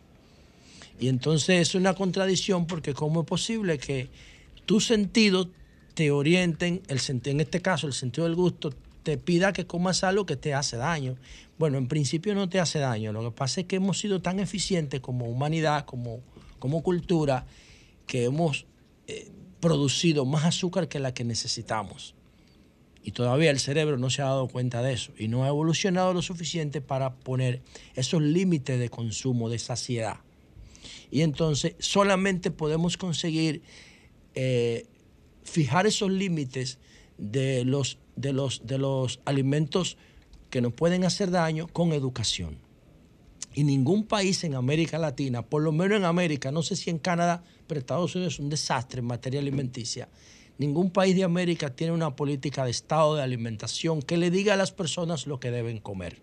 En ese sentido, caben estos esfuerzos particulares como el que yo hago. Hay una noticia que quisiéramos, con el permiso de José, que está en desarrollo y nos informan que ha ocurrido una, tragedia en San Pedro de Macorís. Quisiera que alguien nos llamara de allá. Me dicen que el padre del pelotero Miguel Acaba de matar a, una mujer, parece ser que es su pareja. Quisiéramos que nos llamen desde allá y nos den más detalles para nosotros seguir avanzando con esta terrible noticia. Es un tema que, como se trata del padre de Miguel Sanó, va a ocupar titulares. Pero aquí matan mujeres todos los días. No, y, lo, ocupa, y lo ocupa, no, Miguel Sanó es una superestrella de la República Dominicana, juega con los mellizos de Minnesota, la primera base, creo y tuvo un problemita Miguel Sanó con una periodista que lo acusó de agresión y no pudo probar y él siguió su carrera.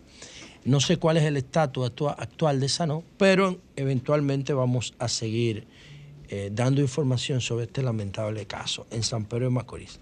Entonces, señores, miren, eh, continuando con el tema, eh, tenemos ese gran problema del azúcar que para mí, que para mí es como el alcohol es como el tabaquismo, es como la cocaína. O sea, yo no veo ningún, yo no veo ninguna diferencia entre la amenaza de salud pública. Yo creo que es mayor porque los números indican que los que tienen problemas de salud por el tema de la cocaína, que llegan a adicciones irreversibles, son insignificantes frente a la gran cantidad de la población mundial y de la población dominicana que, las, que amenazados por el consumo de azúcar. O sea, eso es terrible. Y para mí el azúcar específicamente es más preocupante en términos sanitarios que la cocaína o que el tabaquismo o que el alcohol.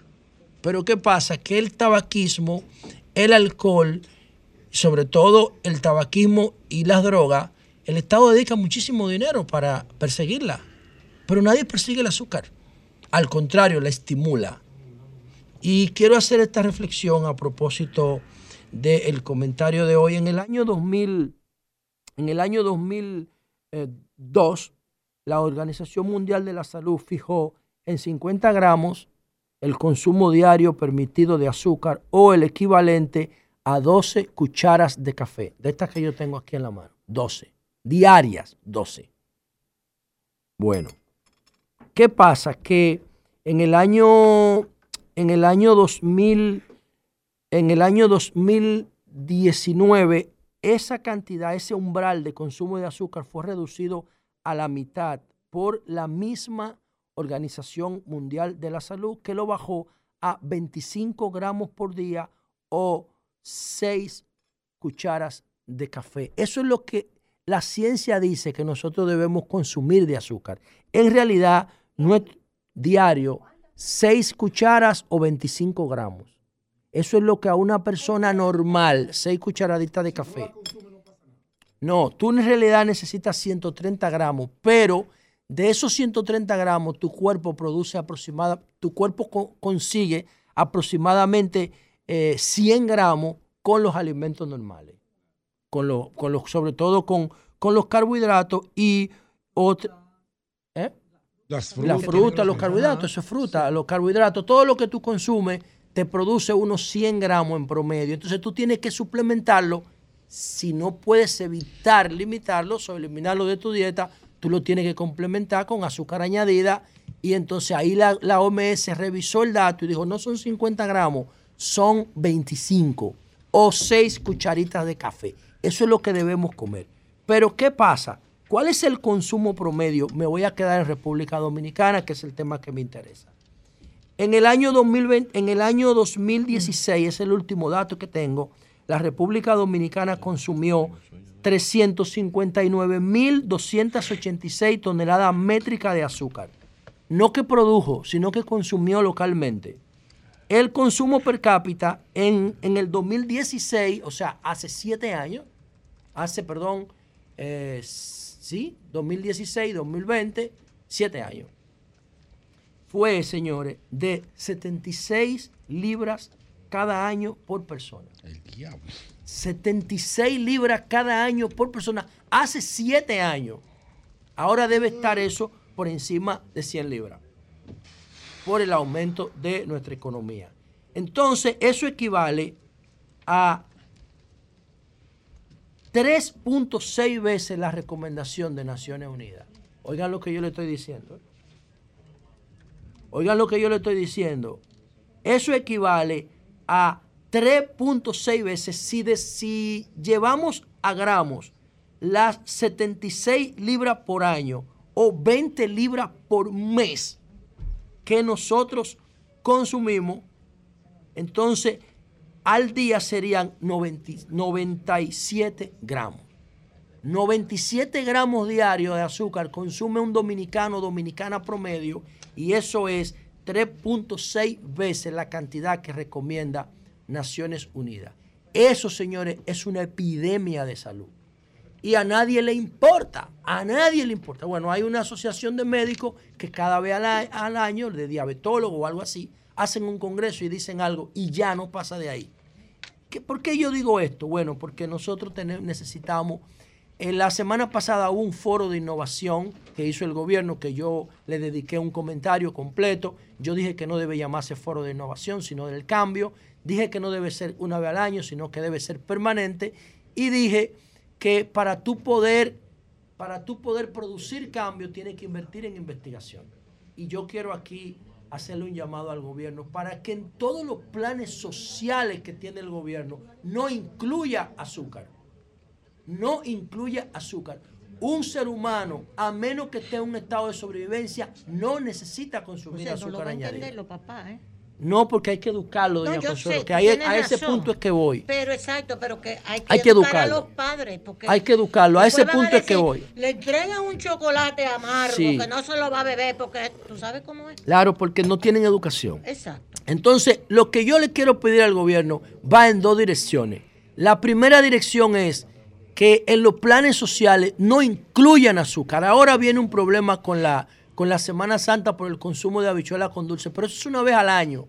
¿A quién no le gusta una habichuela con dulce? Eso es una vez al año. Pero el problema es que aquí estamos consumiendo 97 gramos por día y son 25.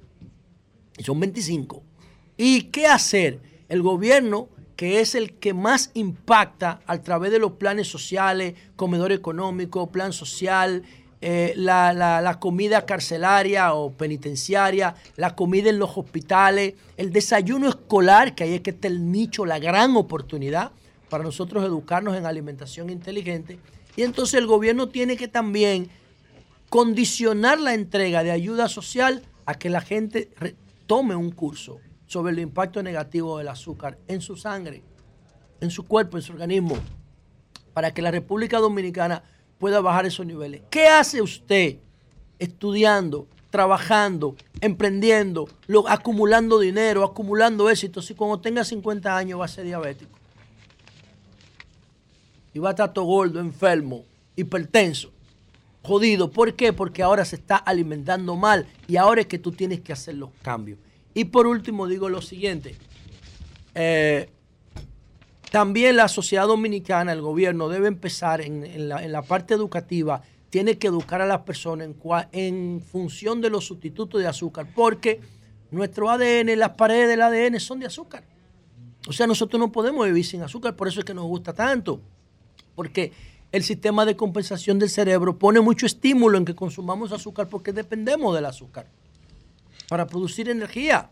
Ahora, ¿Qué es lo que ocurre? Que consumimos demasiada porque hemos sido muy eficientes. ¿Cómo cambiar esa, esa cultura sin afectar nuestros instintos? Buscando sustitutos naturales de azúcar. La, OMS recomienda algunos. El que pone en primer lugar de la tabla es la stevia. Es la stevia. La stevia sobre todo orgánica. Yo uso aquí stevia todos los días, pero es esteviol. Es una sustancia de la stevia, pero no es stevia orgánica la ideal stevia orgánica. ¿Tú saben qué? Toda la tierra que el SEA no utiliza en que estaba al día, el gobierno debería sembrarla de stevia porque ese es uno de los siete superalimentos del mundo. Igual que la moringa que está en el top 10. Debiera sembrarlo de eso, de stevia, que aquí se da perfectamente. Paraguay es el país número uno del mundo en producción de stevia, en el centro de Sudamérica. Nosotros pudiéramos producir stevia para, para el consumo de, del Estado pero sobre todo la educación, que las personas sepan que el azúcar es una sentencia de enfermedad y por qué no de muerte. Y ahora nosotros podemos prevenirla. El gobierno tiene que incluir en su agenda de cambio el tema de la alimentación, porque eso está matando al pueblo dominicano. Y eso también significa cambio. Entonces, señores, brevemente, resaltar resaltar el tema de, de el Super Bowl de anoche, la edición número 57 del Super Bowl. ¡Wow! Qué partido. Un partido histórico, viejo. Yo tengo ya 12 años siguiendo el fútbol americano, me encanta. Y, pero es muy, es muy interesante ver cuando un partido de muerte súbita, o sea, un solo partido, porque no puede haber como la Grandes Ligas, que son siete, o la NBA, que son siete juegos para definir el campeón. La, la NFL no se puede jugar todos los días porque los jugadores no aguantan. Tiene que jugarse una vez por semana o una vez cada dos semanas. Es muy fuerte el juego. Entonces, por eso es un solo juego que define el campeón. ¿Y, ¿y qué pasó? Bueno, ayer era el enfrentamiento entre las Águilas de Filadelfia, que fueron el mejor equipo de la temporada regular, en la Nacional frente al mejor equipo de la temporada eh, regular en la Americana, el super equipo de los Kansas City Chiefs, y se enfrentaron y fue un partido que llegó empate hasta los últimos tres minutos. Eso es un juego porque cuando el fútbol americano se abre mucho, hay mucha ventaja uno contra otro, entonces se pone un poco aburrido para el que no es experto. Y llegaron empate 35 a 35 y se definió con un gol de campo, faltando, señores, 10 segundos para el final. Porque ellos atrasaron en la estrategia. Eh, los Chiefs, pues aplicaron una estrategia para atrasar, para tratar de ganar tiempo, como hacen también en otros juegos. Que, lo que pasa es que desde mi punto de vista, Filadelfia. Ganando tiempo. Filadelfia cometió un error. ¿Y cuál fue el error? Y yo no sé si fue un error, pero las cosas salieron así. El juego se empató a 35. Sí, claro. Pero Filadelfia empató el juego en un minuto de ofensiva. En un minuto de ofensiva. Entonces, como lo empató tan rápido, le dejó cinco minutos a los Chiefs para que hicieran la última serie. ¿Y qué hizo los Chiefs? Bueno, en esos cinco minutos. contaron tiempo. No descontaron tiempo, sino que tenían la posibilidad de buscar un gol de campo, que fue como se decidió el final del partido, y ya no le quedaba tiempo a los Eagles, que hicieron, que hicieron un gran juego. Yo creo que Filadelfia jugó hasta mejor que, que, el Kansas City, pero al final el, triunfo fue para Kansas City. Patrick Mahon, la superestrella. Este señor, este tipo es una leyenda, está construyendo una carrera de leyenda. El sustituto natural de Tom Brady, 27 años, ya tiene tres visitas al Super Bowl con dos triunfos. El único que perdió fue precisamente de Tom Brady. Ya ganó el Super Bowl de anoche y ganó el MVP, ya tiene dos MVP, tiene dos MVP de jugador de temporada y tiene cinco visitas al juego de estrella de la NFL que se llama Pro Bowl. Este tipo es una locura. Ayer jugó con el tobillo lesionado y en el medio tiempo tuvo que salir. Tuvo que salir por la lesión del tobillo. Vino de allá para acá, yo no sé qué le inyectaron. No. Pero después de hizo, hizo como 30 yardas por tierra. Una locura lo de Patrick Mahon y Filadelfia, un gran equipo que promete. ¿Y el dominicano? Isaiah Pacheco. Eh, bueno, Pacheco fue una sorpresa. Un novato que. ¿De dónde es ese? Porque parece dominicano. No, no, es dominicano. Hijo de dominicano. Pacheco? hijo dominicano, nació en New Jersey. Debe ser familia de Pacheco. No, no, no, es hijo de dominicano y dice ah. la constitución que es dominicano. No, sí, que es el dominicano. Isaiah Pacheco. Pero tiene que ser familia Pacheco. Pacheco, Pacheco tuvo la tercera mejor actuación a la ofensiva de este equipo porque hay que poner a, Patrick Mahon en primer lugar a la ofensiva por los pases y por el corren y por todo. Yo iba a Filadelfia. Eh, Travis Kelsey, que fue el que es, la superestrella de, de, Kansas City, pero después este muchacho Pacheco sorprendió a todo el mundo como novato, jugando en esta presión y siendo un factor de decisión en este, en este Super Bowl 57. El, el intermedio estuvo a, cambio, a cargo de Rihanna, la, la, la, artista norteamericana que es de Barbados. Barbados. Específicamente, pero que todo lo ha logrado. Que no ganó el álbum, pero dicen que. El álbum... no, ella no, ella, ella había. está embarazada otra vez, Rihanna. Ella dejó, ella dejó los escenarios desde, desde el 2008, desde el 2018 no se subía a una tarima ella se ha dedicado más a la producción y a la, y a la moda. Pero lo que sorprendió ayer es que estaba embarazada, ¿no? Sí, está embarazada otra vez, otra vez, otra vez. Subió al escenario embarazada y dio un un buen espectáculo. No me gustó. Porque por eso no puede mover mucho el culo. ¿Y por qué? Pero, pero la larga. Pero hijo. Sí. No, es lo mismo. Es lo mismo. noche. Es lo mismo. No, pero ellos le dicen culo. Bueno, es Es la verdad. misma, es la misma cosa. Es verdad. Por último, y Por ya Julio para terminar. Y después de Sí, la es luz, verdad. te digo algo. No. Buenas noticias. María Giselle González de Villaduarte, la peluquera, ya tiene el medicamento. Está interna, pero con su medicamento ¿Quién es que está esos medicamentos? Te- ¿Una ONG? Gracias. ¿Cómo que si está una ONG? Que No, te está ayudando está- con eso, porque yo, yo No, no, llamo no, a las no, autoridades eh. y no me resuelven Gracias, nada. gracias, Pedro, adelante, adelante, gracias. José, para terminar. ¿Quiere que te la Teresa, demuestre? gracias. No es verdad Teresa Martes es bueno. una activista Qué bueno que se de la resuelve. salud Gracias. y ella Yo voy para. Teresa. Bueno, pero, Bueno, ella en Gracias, realidad, en realidad el joven que el joven que llamó eh, Ay, que se sí. benefició del paquete de medicamentos porque Coño, tiene bueno. un, un tema de cáncer. Eh, él lo hizo con la mejor intención. Yo lo escuché, estaba aquí abajo. Sí, sí. Y entonces, en realidad, Teresa Marte y María Elena Núñez, Ay, sí. que se hicieron eco de lo que yo dije, fueron las dos Sol de la personas que permitieron que él lograra ese, esa, ese, ese suministro por cuatro meses.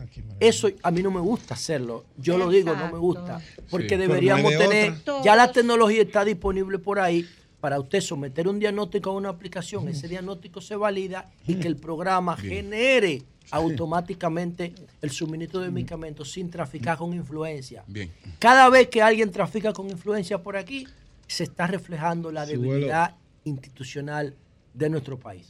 Es verdad. Entonces, miren, señores, el niño muerto en. Santiago brevemente, Ay, ay, ay. el niño muerto en Santiago, eh, No quiero ni oír. la policía dio una primera versión lamentable, como siempre, diciendo que fue que el agente se le zafó, eh, tiró un disparo para dispersar la multitud. No hay que tirar disparos para dispersar. Sí, pero es que no, eso no fue así. hay que tirar disparos Bueno, para eso no dispersar. Eso es lo que dice la policía. Eso no fue así. La Ahí- escena del crimen dice sí, otra Y cosa. no solamente Pero la escena Paulino del también crimen, aportó otros datos. Claro. Entonces, Y no si solamente dispararon la- dos, hay que esperar. Más hay que ver los Y no solamente la saltan escena con del esa crimen, sino un tío del niño que habló y dijo Eso, eso es que- dantesco, ¿sabes? No y que dijo que ellos estaban en la calle Bella con restauración celebrando celebrando Ay, no, el no, carnaval. El papá del niño es peluquero y tenía un kitipón. Un kitipón es un equipo de música, una bocina, un parlante dentro del vehículo. Y entonces Se llama Kitty Pon porque se quita y se pone. tú, lo, tú, lo- tú no, te Y ocupa suena mucho, como te el ocupa mucho diablo espacio, eso. te ocupa mucho espacio Sí. Eh, Kitipón. sí, y ¿Qué también tipo? por el El beat, chofer mío tiene una idea, cuando caiga preso a mí no me llame. Entonces, ¿qué pasa? Este niño, Donali Martínez, estaba junto a su padre. Dice el, el- el- el tío del niño que el- los policías llegaron y dijeron, nos vamos a llevar ese kitipón. Entonces, Para venderlo. el tipo dijo, pero ¿cómo que se lo van a llevar? Yo estaba en el carnaval. Venderlo, eso Él a estaba frente putas. al negocio donde trabaja el papá, que. Delincuente, coño. Entonces, cuando el tipo le dijo, le- se resistió a que le llevaran, el policía le echó gas pimienta a el papá del niño. Así es. Y ahí se probó, sí, pa- Sí, le echó gas pimienta para llevarle el Su kitipón. kitipón. Y en- sin orden de nadie, Sin a lo ministerio loco. público. Que ahora no sin nada, a lo loco. Sin nada. Mentira Eso fue todo. un vil Entonces, asesinato. cuando el tipo le Así echaron el, el gas pimienta, reaccionó con violencia, el policía le dio un Ay. tiro. Le intentó dar un tiro y mató al niño. Ay, ay, Así ay. Eso es lo que están diciendo los que estaban ahí. Ahorita van a salir Sí, la cámara. no, y yo lo, yo lo no, tengo la primicia. Para que, tengo la, la para que no de sigan insistiendo con que, de que, que fue un tiro de que para No, no, dispersar no, no. una multitud. No, ellos no tuvieron que a meter la dispersar la multitud cuando la multitud Vio. Vio el eh, niño ah, esa- muerto. Vio el niño muerto y quiso agredirlo a ellos. Ahí fue que ellos tuvieron que dispersar. Pero al malditos, principio bien. no fue ningún dispersamiento de la multitud. Fue el, la agresión del policía para llevarse el Malditos. kitipún. Al final, una expresión se lo señores, de la corrupción. Y ese tipo de corrupción Bien. no la mide la gente de no participación ciudadana y de transparencia internacional. Cambio fuera.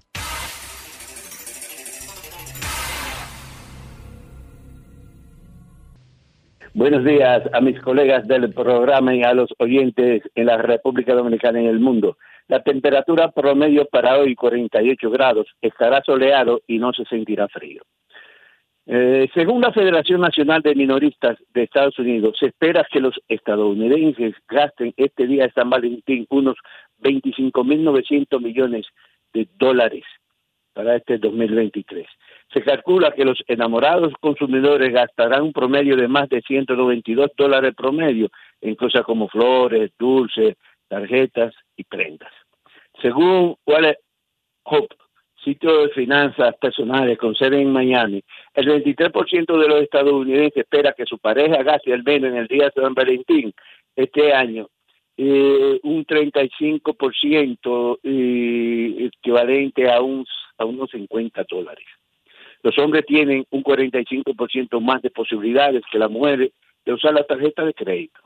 Por otra parte, la administración del alcalde Eric Adam abrió el pasado jueves en el Alto Manhattan el primer programa pilotos para cuidado de niños indocumentados de familias de bajos ingresos económicos que no cumplan con los requisitos para recibir este tipo de ayuda. Estará en Northern Manhattan Community Improvement, ubicado en el 45 de la avenida Washburn, entre las calles 175 y 176, con teléfono 212-822-8388. Eh, 80, repito, 212-822-8300. En otra información, los funcionarios estadounidenses de salud en Nueva York, con una población de 20.1 millones de habitantes, entre ellos cerca de 900 mil dominicanos, anunciaron el pasado fin de semana que las máscaras y cubiertas faciales obligatorias por el COVID se eliminarán dentro de los centros de atención médica a partir de este lunes. Asimismo, reina preocupación entre dominicanos residentes en el Alto Manhattan luego de conocer la noticia de que una furgoneta llena de inmigrantes se cayó en un canal ubicado en Pesquería, Nuevo León, en México, que venía hacia la frontera con Estados Unidos. Las víctimas, 11 hombres, dos mujeres y un menor, no han sido identificadas por las autoridades.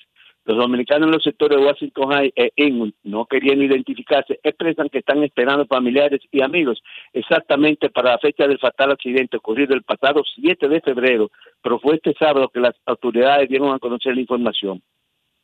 La frontera México-Estados Unidos vive un flujo migratorio récord con 2.76 millones de indocumentados detenidos en el año fiscal 2022.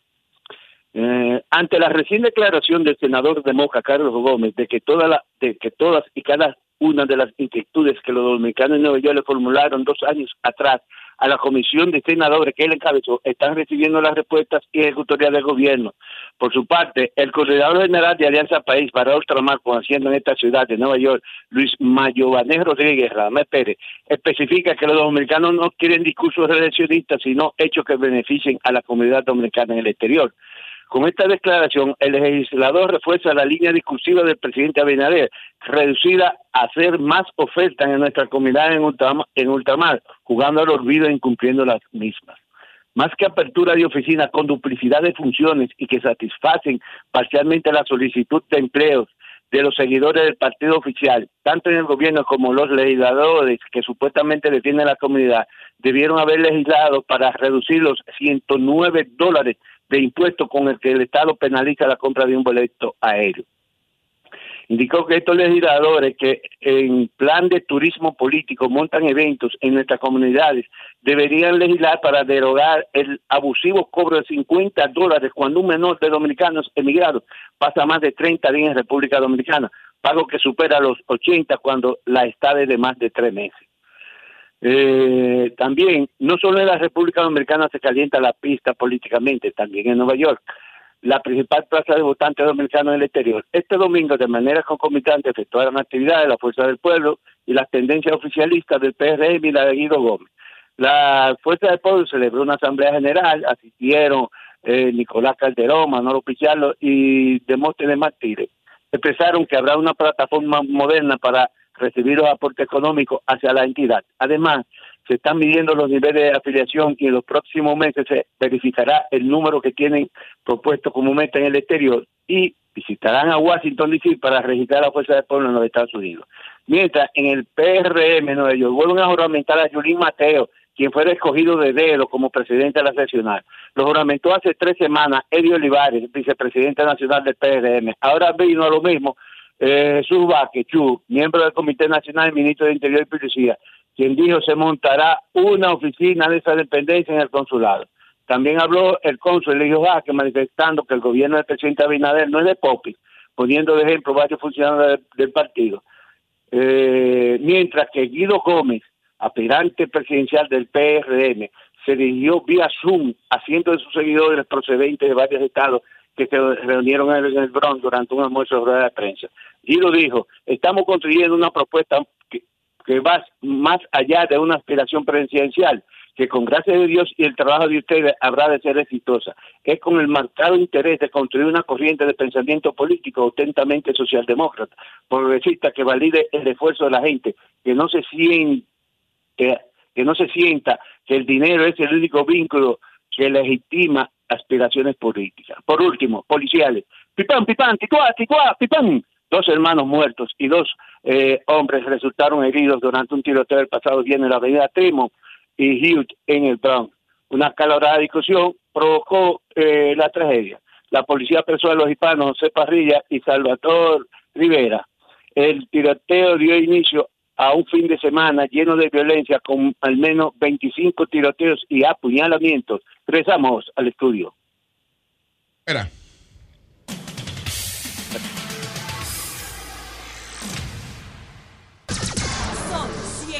106.5. Son las 9, 18 minutos. Pedro Jiménez, adelante. Bueno, gracias Julio, gracias a toda la audiencia de este Sol de la Mañana, todas nuestras plataformas, todas las vías que Yo tengo una pregunta para el final de tu comentario, por favor. Sí, siempre. Tome nota Sí, y, sí, una y pregunta guarde interesante. silencio y luego le contestaré Sí. si el tiempo que Julio nos da aquí y esta emisora Melton, permite responderle a usted. ¿Cómo a Melton? Bueno, Melton murió, digo, falleció ido a destiempo. Un abrazo. Bueno, señores, eh, Melton, un abrazo. primero Ay, Dios. yo quiero iniciar. que falleció. Sí, sí, yo le puedo explicar después. No, hombre. después. Beto No, es mi hermano. Eh, bueno, señores, eh, quiero ah, felicitar a mi hermana Sonia, Maura Jiménez Valenzuela, que está hoy de cumpleaños, 13 de febrero, y con ella a mi hermana Polonia Jiménez, que estuvo de cumpleaños el pasado viernes. Y por la dinámica, pues olvidé por esta vía extenderle la felicitación y mis hermanos me lo reclaman. Entonces, como lo reclama el país, eh, mis felicitaciones para ella, para Maura y para Polonia, que una está de cumpleaños hoy y la otra pues estuvo de cumpleaños el pasado viernes. Mucha salud para ellas y para toda su familia.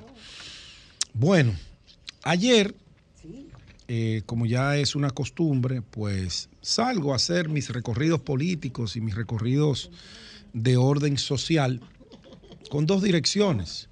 Bueno, todo el mundo sabe que tengo una tarea importante, varias tareas importantes en el Partido Fuerza del Pueblo que me obligan eh, y me motivan porque me gusta. De verdad que la actividad política social a mí me encanta, por eso me, me involucro en estas cosas. Si no, me quedaré en mi casa tranquilito leyendo y no saliera, pero me gusta, me apasiona porque la actividad política es la única vía para uno ayudar a resolver los problemas colectivos de un conglomerado. Es la única, no hay otra. Y por eso yo interactúo y activo políticamente. Eh, pues ayer, dentro de esos recorridos, iniciamos en Cristo Rey con la Jornada Nacional de Afiliación, organizamos los equipos, ahí en la calle 39, junto a Nabucco Luna, junto a Clemencia Báez, junto a Ángel Segura, hay un grupo de dirigentes importantes allá y los enviamos a las calles. De ahí, pues nos trasladamos a un recorrido que teníamos programado con Omar Fernández en tres puntos del sector Los Ríos y terminamos luego de reunirnos con los motoconchistas, luego de reunirnos con vendedores, saludar a, a la gente de allá, visitamos una comunidad que se llama El Caliche. Ponme las imágenes. El Caliche, miren ahí, miren esa comunidad. Eso está ahí en el Distrito Nacional, en el mismo corazón entre Arroyo Hondo, entre la zona residencial de Los Ríos. Y esa miseria humana, mire, miren esa, esa cañada. Miren esa cañada, deténlo, frízame esa imagen ahí. El hedor, la podredumbre, la insalubridad con Ahí que no se viven esa configura el. Estado de Derecho. Eso No, ahí no se configura ningún Estado de Derecho. Eso ahí no se lo que puede hay es ni, en- ni- nada. ni encachar. Eso hay que. Ahí hay que producir un desalojo y reubicar a esas personas para mejorarle o no mejorarle, para crearle una condición de vida, porque el que vive en esas condiciones, usted tiene que ir ahí para usted saber lo que es eso. El hedor no es para que ningún ser humano pueda durar allí más de cinco minutos sin enfermarse. Créame, doña Consuelo. No, no, pero yo, yo ayer salí deprimido y me gustó mucho que yo andaba con mi hijo Peter en ese recorrido para que él vea cómo vive la gente pobre del país de nosotros, para que ellos tengan, uh, esta nueva generación, eh, la, la humanidad, la sensibilidad hacia esos sectores y que hay que trabajar por esos sectores.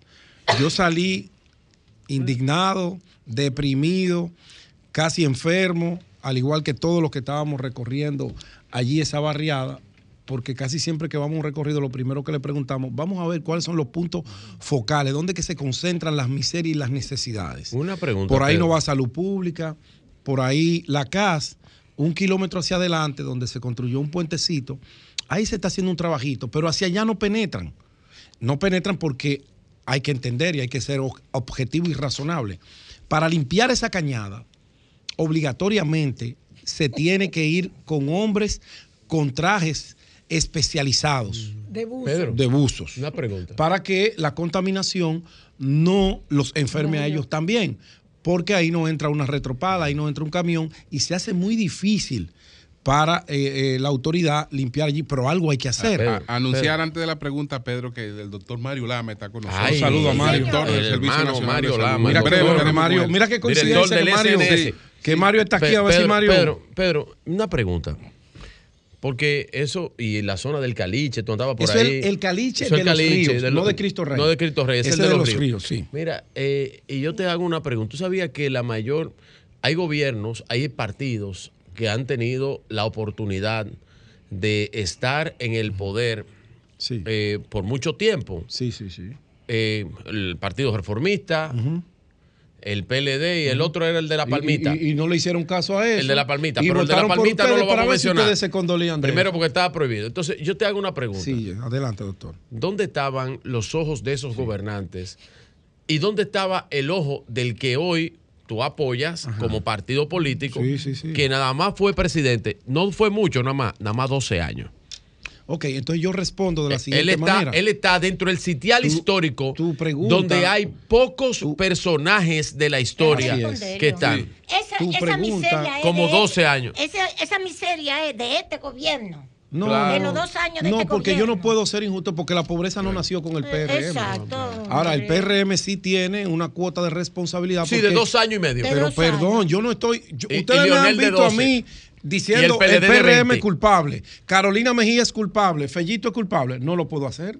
No, porque eso no nació claro, ayer. Bueno, yo estoy no retratando, claro. sacando de ese agujero de miseria un problema para dentro de la responsabilidad social que me caracteriza y siempre me ha caracterizado, sí, sí. tratar de ver cómo con esas autoridades electas, las que están hoy, sí. las que están hoy. El que tuvo 12 no. Pero él no puede ir a hacer eso porque. Debió hacer Debió, algo. pero no lo hizo. Ahora le toca a usted hacerlo. Ah, pero él quiere volver a ser presidente. Ah, pero ese es otro bueno, tema. Pero adelante, adelante, adelante, adelante, Pero tú no puedes justificar sí. una cosa mala con otra peor. Okay. Tu, tu, debido llamado ahí es apoyarme a mí con es tu relación en el gobierno para que vayamos ahorita con Fellito, para que vayamos con Carolina a ver cómo le buscamos entre todos la solución. Eso Hasta sí con el verdad. empresariado. Esa debería ser tu responsabilidad. No sentarte ahí a justificar lo injustificable. No, no, no, porque él no está justificándolo. No, pues acusar. Si está el problema es porque nunca se ha resuelto. Entonces vamos a resolverlo.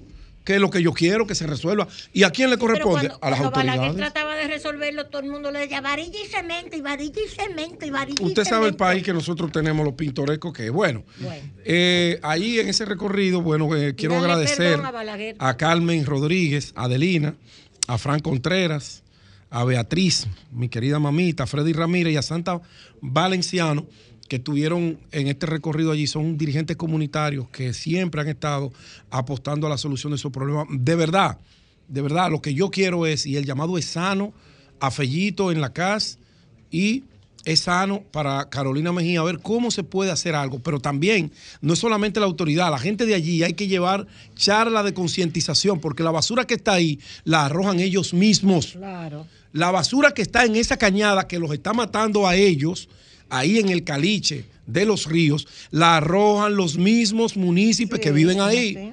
No es que se la exportan, porque creen que el el cauce de las aguas va a arrastrar la basura. No va a arrastrar nada.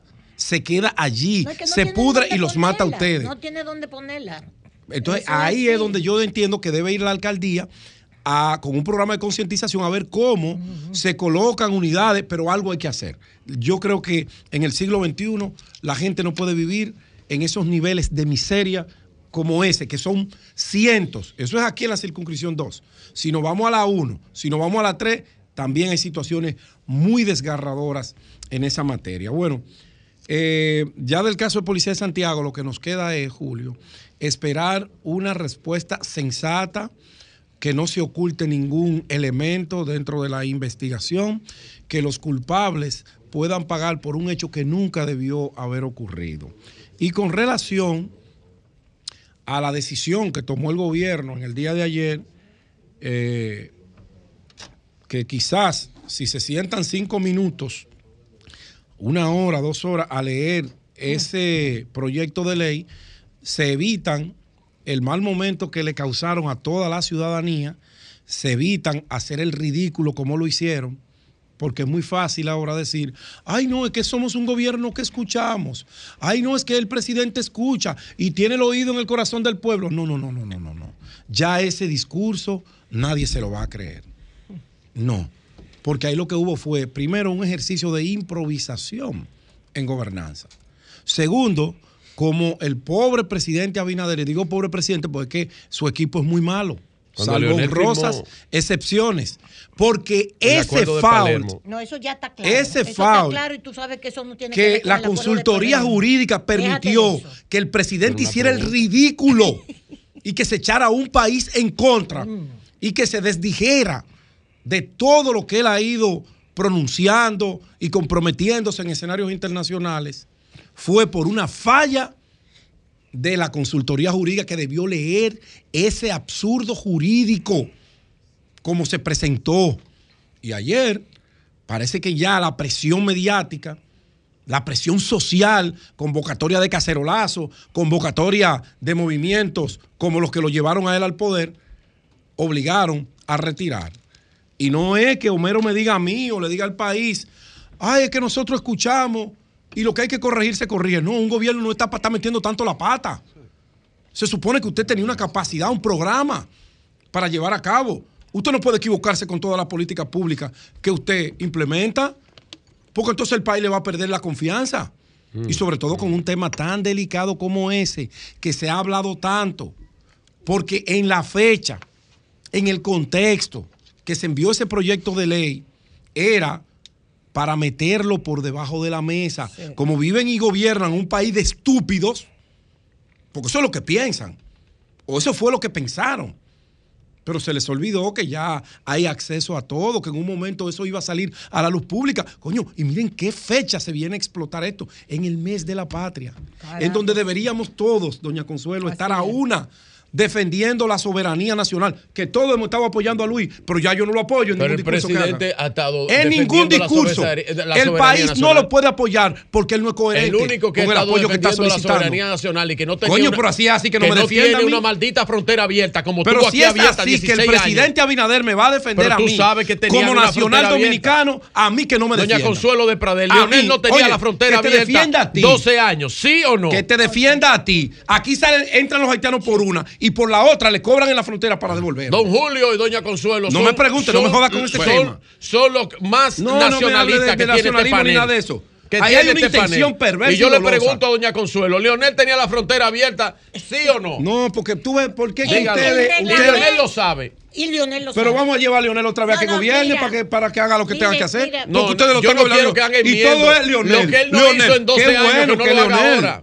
Lo que él no hizo en 12 años, que no entonces lo haga yo ahora. concluyo. No, yo Déjame tengo ver una pregunta. pregunta. Yo tengo una pregunta. Antes de la pregunta, eh, sí, concluyo. No hay nada que celebrar. pregunta. Sí. Atención, pueblo dominicano. No hay nada que saludar, aquí no hay nada que reconocer con la decisión que tomó el gobierno. El gobierno nunca debió haber enviado ese proyecto de ley. Eso tenemos que.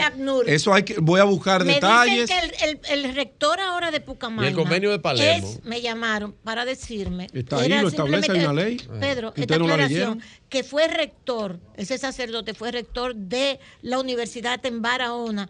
Excelente persona. Barahona, me escribió un varonero. Ah, ok. Un ah, varonero que ya tiene, guarda sentido. Pero que parece ser, me dice ese varonero. Me reservo el nombre que, Estados Unidos le ofreció algo a la Pucamaima a cambio, lo que oh, dijo Julio. Ah, pues estamos como allá en Turquía. Estamos como en Turquía. No, no, no, Julio, la pregunta. No, no, no. Porque aquí Vilino no me deja terminar un comentario. No, pero la pregunta, espérate, que don Julio te una politiquería de todo. Pregunta, una pregunta, pero si tú quieres me la contestas. Si Adelante, entonces. Mira, dijo Abel que él no quiere acuerdo con Leonel Fernández. Ay, sí. ¿Y por qué Abel dijo eso? ¿Tú qué te mereces a...? ¿Cómo es que se llama el vocero de Abel? Eh, el, el, campesino embullado. Eh. Llámalo y pregúntale por qué Abel sigue cometiendo esa clase de errores. ¡Error! Ay, coño. Cambio fuera.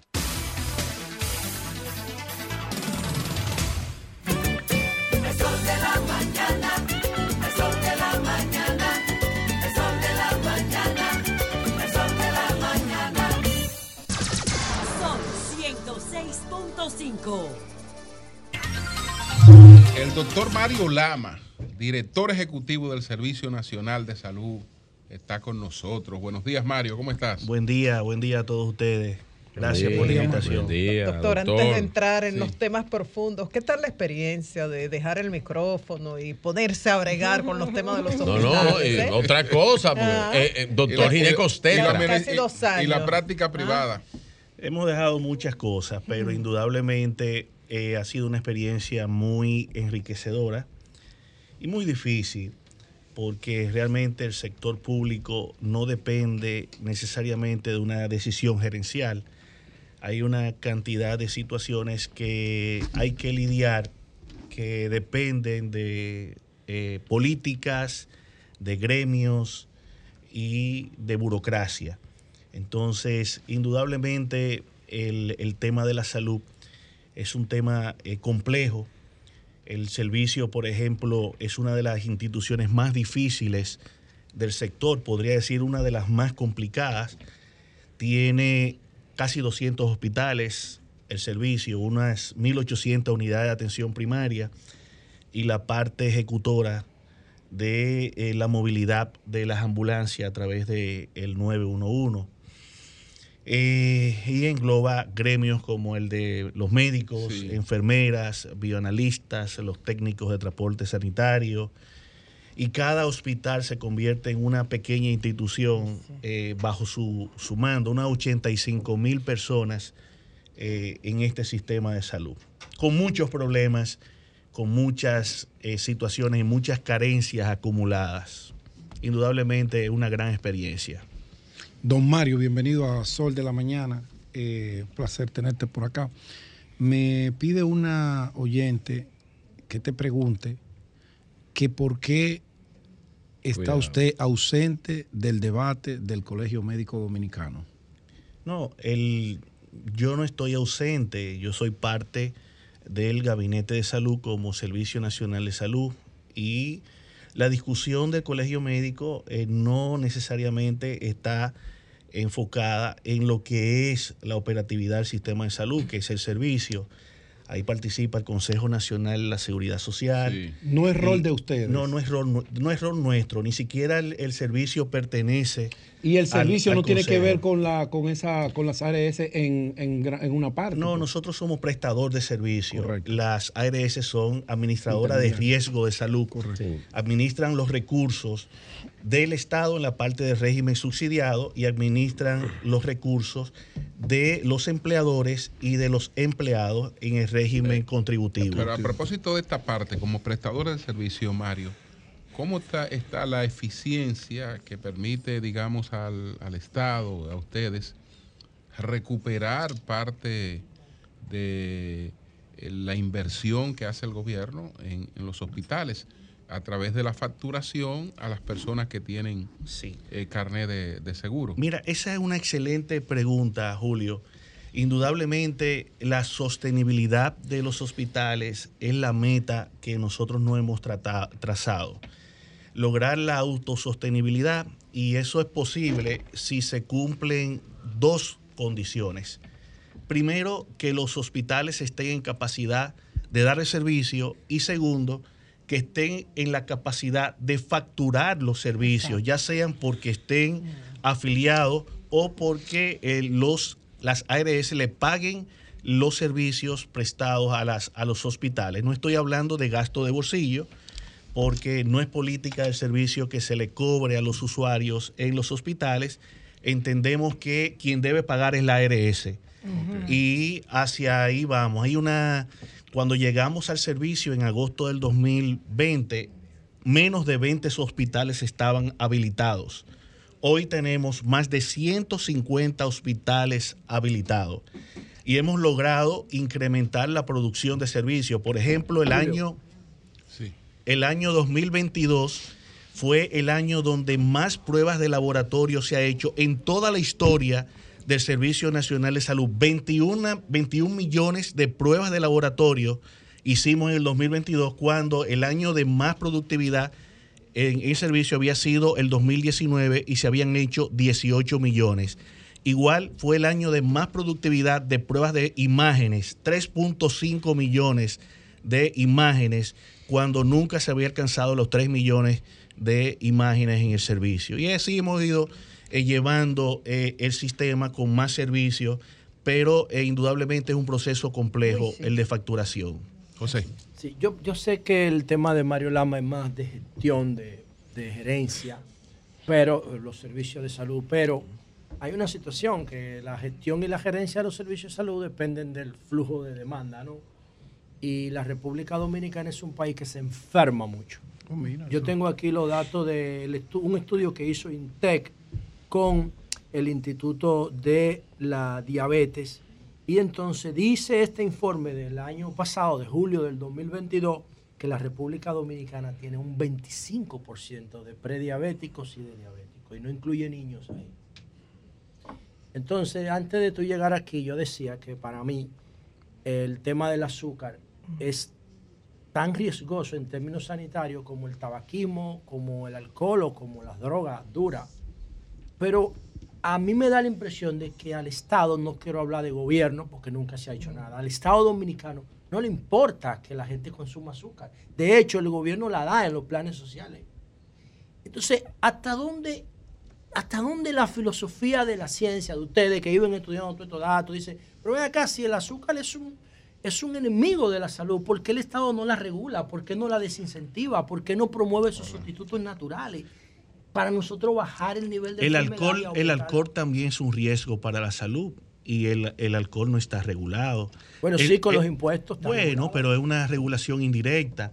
El uso de los cigarrillos también es un problema eh, de salud pública y sin embargo se desincentiva con los impuestos. Bueno el eh, azúcar no tiene impuestos lo que pasa es que el azúcar no es solamente eh, un alimento para uso recreacional. Indudablemente los carbohidratos, todo se convierte en azúcares, la harina, eh, muchos de los vegetales que consumimos también tienen altos niveles de glucosa. Entonces ahí viene la parte de la responsabilidad en la educación eh, para la prevención. Mario, tiene que educar a la población que tiene un quinto grado de primaria. Bueno. ¿Quién la va a educar en términos alimenticios? Indudablemente es uno de los grandes retos que tiene la República Dominicana y que tiene también el Estado. Eh, recuerda que estos son factores que no necesariamente eh, son de la única y exclusiva responsabilidad del Estado. Ahí va la participación de la familia, de los, centros educacionales, los medios de comunicación, las leyes que deben regular la, cantidad de, de azúcares que tienen ciertos tipos de alimentos. Como tú lo dices, incentivar el en la disminución del, uso de los carbohidratos con adición de impuestos a estos tipos de alimentos. La OMS recomienda, recomienda 12, eh, 6 eh, cucharadas por día de, café. como mínimo de azúcar añadida. Y nosotros estamos en 70. República Dominicana, en 70 promedio. Sí, pero fíjate también qué pasa con, la alimentación. La, la, población ha desplazado una alimentación tradicional y sana a una alimentación tipo chatarra y rápida que tiene una cantidad de, de, aditivos que son nocivos para la salud. Entonces, indudablemente estamos viviendo un sistema mundial, sobre todo mundial, donde... Eh, Nada más hay que ir, Mario, y perdone, a los malls los domingos. El piso 4 de agua. De la miedo. Matándose por comer. Matándose. Pero no, y para terminar mi idea, Mario, para terminar mi idea, porque tú eres médico, tú atiendes pacientes, además de estas posiciones. Ya, ya no, ya no. No, no tienes, tú lo atiendes, además tú eres, tú eres consumidor también. O sea, te voy a echar una vaina, no, no, es que yo digo, Mario, te, no, no, porque yo no quiero personalizar nada. yo ah, le estoy preguntando quizá más al científico. ¿Tú crees que el Estado tiene que hacer reflexión sobre el tipo de alimentos que está consumiendo la población más vulnerable, porque todos los que están aquí en este panel van a nutricionistas y hacen dieta y se preocupan por su salud. Pero ese nivel es sí, bueno, tú no lo haces, tú no vas al gimnasio. no, yo sí. Todo, el que está aquí tiene alguna asesoría en materia de nutrición. Ahora, el que no puede pagar una asesoría, el que no tiene ese nivel de información, que se joda. Te tiene que escuchar a ti los lunes. El problema, eh, José, es que también donde hay escasez de recursos, también es difícil hacer una alimentación balanceada y sana. Eh, donde hay escasez de recursos, tú tienes que saciar el, hambre. El hambre primero. Es que hay mucha hambre. Eso que trajo Pedro hoy. Aquí hay hambre. Yo no creo que siempre haya hambre. Eh, José, Aquí puede haber mala alimentación, pero no hambre. Donde yo estuve ayer en los ríos, yo visité entramos como unas 20 casas, en ninguna de ellas, y eran las 12, entre 12 y 1 de la tarde. No, no, el gobierno le da ayuda social a toda esa Mira, no había un Esa es la preocupación de los Yo no creo que República Dominicana se pase hambre. Yo creo que lo que hay es mala alimentación, que son cosas distintas. Y debemos reenfocar el tipo de alimentación. Fíjate, somos una isla sin embargo, el, tipo de proteínas que se utiliza eh, es básicamente de, factoría, los pollos. Eh, quienes comen pescado en sus casas. es que el pescado es caro. Eh, es, claro por lo que él dice, la, comida del mar es cara aquí. el doctor, dentro de esa habilitación hospitalaria que usted hablaba hace un momentito, eh, Venirlo colega suyo. El doctor, el doctor sabe que andamos por ahí. Pero. No, sí. no, el doctor me conoce. El doctor me conoce. El doctor me conoce. A usted le gusta Sí, sí. Dentro de la dentro de la dentro de la habilitación. presentado dignamente esa tesis. Sí, sí. Dentro de la habilitación hospitalaria, doctor, que usted mencionaba, ¿cuáles eh, ahora mismo cuáles eh, hospitales se han podido habilitar dentro de la red de, eh, hospitalaria pública que, usted maneja y cuántos médicos cuenta esa red que está manejando el SNS? Mira, eh, como te dije, eran menos de 20, ya tenemos unas 150 de 200 hospitales. los hospitales que permanecen sin habilitar son hospitales de muchos años, muy viejos, que tienen muchas limitaciones en sus condiciones de infraestructura y de equipamiento. Sin embargo, hay un proyecto en curso de mejora del sistema hospitalario. El Servicio Nacional de Salud en estos momentos tiene 35 emergencias que están siendo intervenidas, ampliadas, remozadas. Se han entregado ya más de 10 emergencias nuevas que no tiene nada que envidiar a una emergencia completamente equipada. Ustedes van a esta emergencia y no hay un centro privado posiblemente. ¿Cuáles, por ejemplo, Mario? Bueno, se entregó en la emergencia de Inver, se entregó la emergencia de Taiwán. Se, el hospital Taiwán. Se entregó la emergencia de Padre Las Casas, de Guayabal, de, o sea, son eh, una serie de, de Calventi, se entregó. Eh, tenemos más de unas 80 intervenciones de áreas específicas de producción de servicios, no estoy hablando de hospitales completos, sí unidades de cuidado intensivos, UCI, unidades de diálisis. Estamos eh, habilitando. además del equipamiento, tienen los profesionales. Eh. ¿Cuántos médicos tenemos disponibles? Mira, hay déficit de médicos en la ah, República. Hay una brecha eh. importante, sobre todo en lugares eh, distantes. Por ejemplo, conseguir médicos en Pedernales ha sido muy difícil. En Independencia, en Dajabón, en Montecristi, en Santiago Rodríguez, en Elías Piña, en Samaná. Tenemos plazas disponibles y lo vivimos anunciando. Sin embargo, eh, estos, estas provincias Indudablemente tenemos déficit de anestesiólogos, ginecólogos, obstetras, eh, pero en esta gestión se han adicionado 1.400, 1.250, perdón, eh, plazas de auxiliares de enfermería, casi 600 licenciadas de enfermerías nuevas, casi 700 odontólogos nuevos, 400 o más plazas de médicos residentes nuevos, 250 licenciadas de bioanálisis en el sistema nuevo de agosto para acá. Son prácticamente unas 5 mil personas nuevas en el sistema de salud dando servicio en los hospitales. ¿El Hospital Taiwán está funcionando en, en, Asua. de Compostela? Sí, el Hospital Taiwán está funcionando. Eh, ya está funcionando la unidad de cuidado intensivo que tenía en su momento más de 15 años sin prestar servicio. Se llevó un moderno tomógrafo. Eh, que en toda la, en la región sur no hay un tomógrafo como ese de 128 cortes. Eh, ya está en funcionamiento. Eh, está en funcionamiento, sí. Tres nuevos tomógrafos de 128 cortes. ese hospital, dejaron dañar todo el equipo. Tenemos uno que se acaba de instalar en el Calventi, uno en el Luis Morillo aquí en La Vega y otro en Taiwán.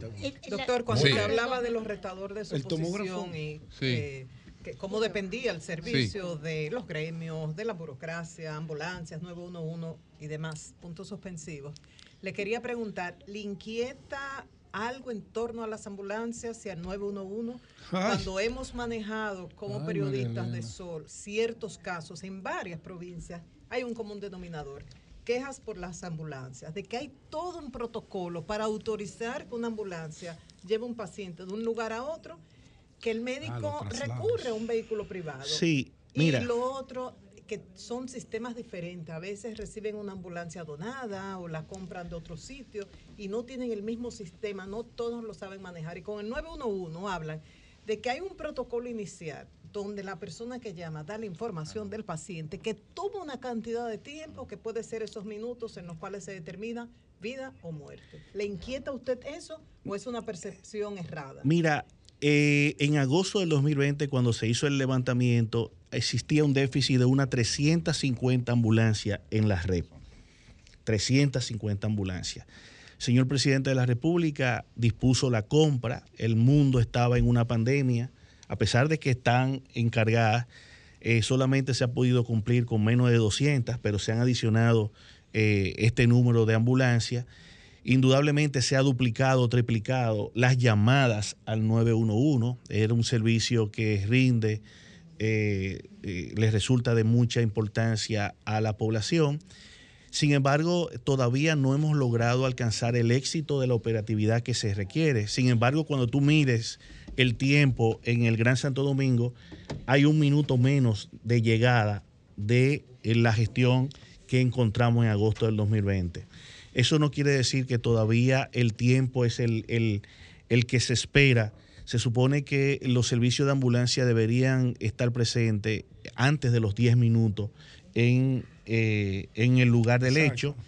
Eh, sin embargo, esas cifras no se había alcanzado, no la hemos alcanzado, pero eh, se está trabajando para poder lograr tener la cantidad de preposiciones disponibles con las ambulancias disponibles. Mario, Sí, eh, Gaspar Hernández, que el hospital de allá, que cómo va ese tema, que... El hospital de Gaspar Hernández se está trabajando, eh, se está eh, interviniendo tanto la emergencia como el remozamiento, un hospital de más de 50 años.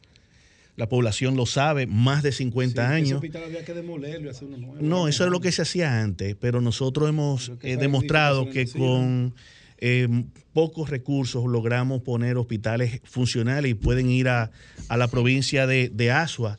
Tres remozamientos de hospitales completamente viejos y, y ¿Con parecen. La normativa de la OMS? Con la normativa de la, de la, del Ministerio de Salud Pública y la OMS.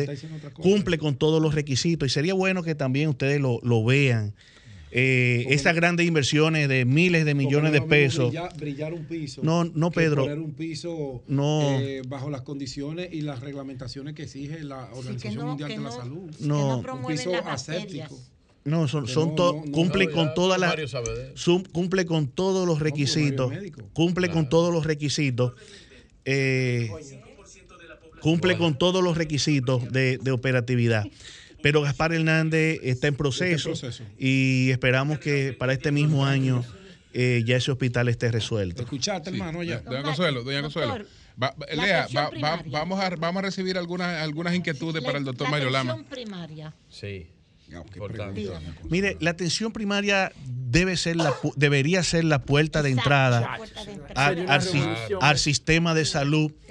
Eh, nosotros tenemos unas 1.800 unidades de atención primaria, faltan unas 1.200, 1.500. Sin embargo, el problema de la atención primaria es la fuente de financiación. La ley no contempló ni lo ha contemplado cómo deben llegar los recursos a las unidades de atención primaria. Eh, y los recursos son limitados. Entonces. Y los talentos. o sea, habría que buscar en ese déficit de médicos que usted menciona, doctor los talentos. Los nos, nos hacen falta médicos familiares. Médicos familiares, eso hace falta en este país. No, no, se, supone, se supone que debe ser eh, debe estar regida por el médico por el médico familiar. Trabaja en una cosa privada. Eh, pero medicina preventiva, medicina preventiva. sin embargo, especialidad en, en, en Unive, medicina familiar. Sí, pero que no hay, hay poco. Y mi mujer trabaja en un consultorio privado. vamos, vamos, a, vamos a recibir algunas inquietudes, porque hay mucha gente que nos está escribiendo, etcétera. Lo que vamos a hacer es que, que vamos, vamos a colocar los teléfonos para que, se... Adelante. Comunícate 809-540-1065. 1-833-610-1065 desde los Estados Unidos. Sol 106.5, la más interactiva. Son las 9. Son las 9. 58 minutos. Bueno. Adiós, Canel. Buenos días, buenos días. Buenos días. Julio. Sí. Yo soy un viejo que me gusta siempre escuchar el, doctor Mario Lama. Pero yo difiero de Mario Lama cuando dice que ahora un minuto, dura un minuto, llega un minuto antes que hay anteriormente.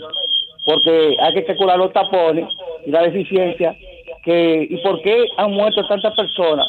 Por falta de la ambulancia que no llega a tiempo. Y otra cosa es, yo conozco personas que son médicos y no están trabajando. un poquito de radio, sí, que, ok, que tú conoces médicos y no están trabajando. Buenos días, adelante. Buenos días. Buenos días, adelante. Estamos con el doctor Mario Lama, director del Servicio Nacional de Salud. Buenos días.